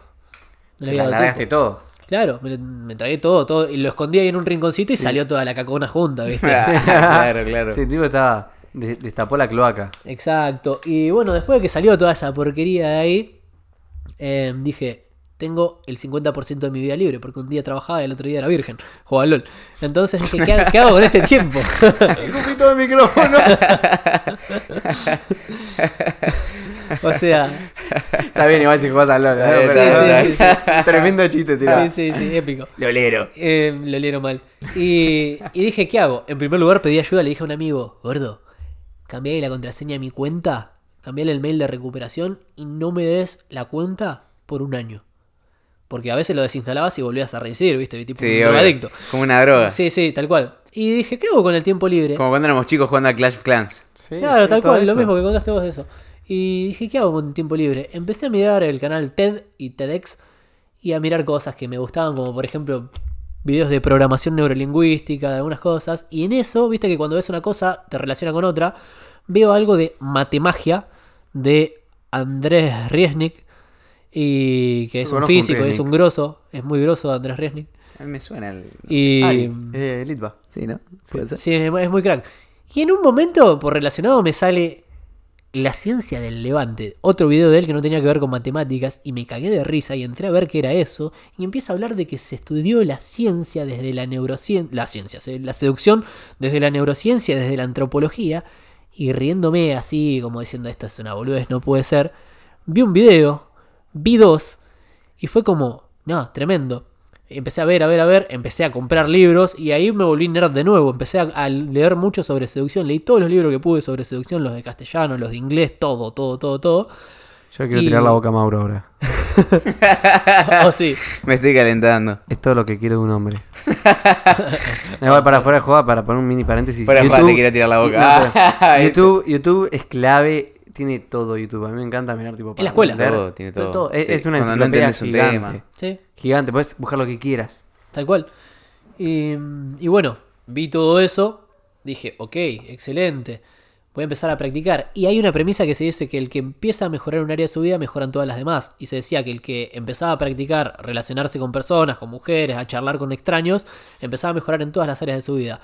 Y fue así. Empecé a mejorar en todas las áreas de mi vida, empecé a trabajar el desarrollo personal, volví a, a agarrar el hábito de leer. Y justo, justo, justo me sale en Instagram una publicidad de un tal Soy Matías Love, que era un chabón uruguayo que daba conferencias de seducción que iba a venir a Argentina y dije, yo lo tengo que ir a ver a esta conferencia gratuita. Fui a verlo y cuando estoy llegando él tira una historia en Instagram y dice, bro, necesito una cámara porque se me bajó un camarógrafo. Eh, si tienen a alguien cámara que me responda esta historia. Yo llegué re temprano, retiro porque me tomaba el tren y llegaba y tenía horas al pedo. Entonces yo no tenía una cámara, pero tenía una gana bárbara de conocerlo. Sí. Entonces le digo, yo tengo una cámara.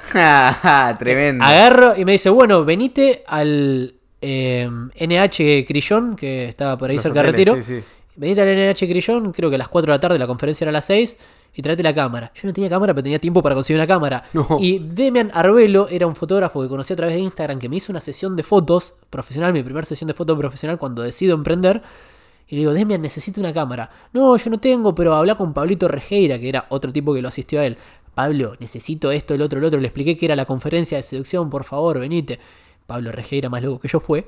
Se fue de, de Bel- de Bernal hasta Capital, cayó ahí y lo conocí a Matías. Cuando lo conozco a Matías, un chabón gigante, así una sonrisa enorme. Hey, hermano, ¿cómo estás? ¿Todo bien? Bueno, gracias por venir. Y ahí, contraste. Yo había decidido tiempo atrás, cuando superé todas estas situaciones, empezar a comentarle a la gente sobre estos miedos, sobre el tema de los miedos y empezar a hacer asesorías uno a uno sobre qué me sirvió a mí para ver si le podía servir a ellos, ¿ok? Una suerte de coach, Sí. ¿viste? Quería estudiar coaching. Che, lo estaba pensando, tu última podemos seguir el viernes que viene, ¿no? Puede ser. Pues vamos dos horitas casi media. Sí, obvio. Pero sí, sí. La parte 2. Sí, Sí, ¿no? sí. Dale. Si querés cerramos con esto de la conferencia y dejamos ahí con, Sí, el, sí, sí. ¿cómo Dale, se llama? buenísimo. con el cliffhanger. Yo ya estoy con una lija, estoy medio modo zombie, estoy cansado. Rama, para, Rama cuando tiene hambre, me mira los ojos son tipo dos agujeros negros. Y vos ves como de la nada se le va agrandando la mandíbula como un nerdental. sí, sí, Dan, es mal. impresionante. Mal. mal, mal, mal. Es como los colmillos se empiezan a agrandar.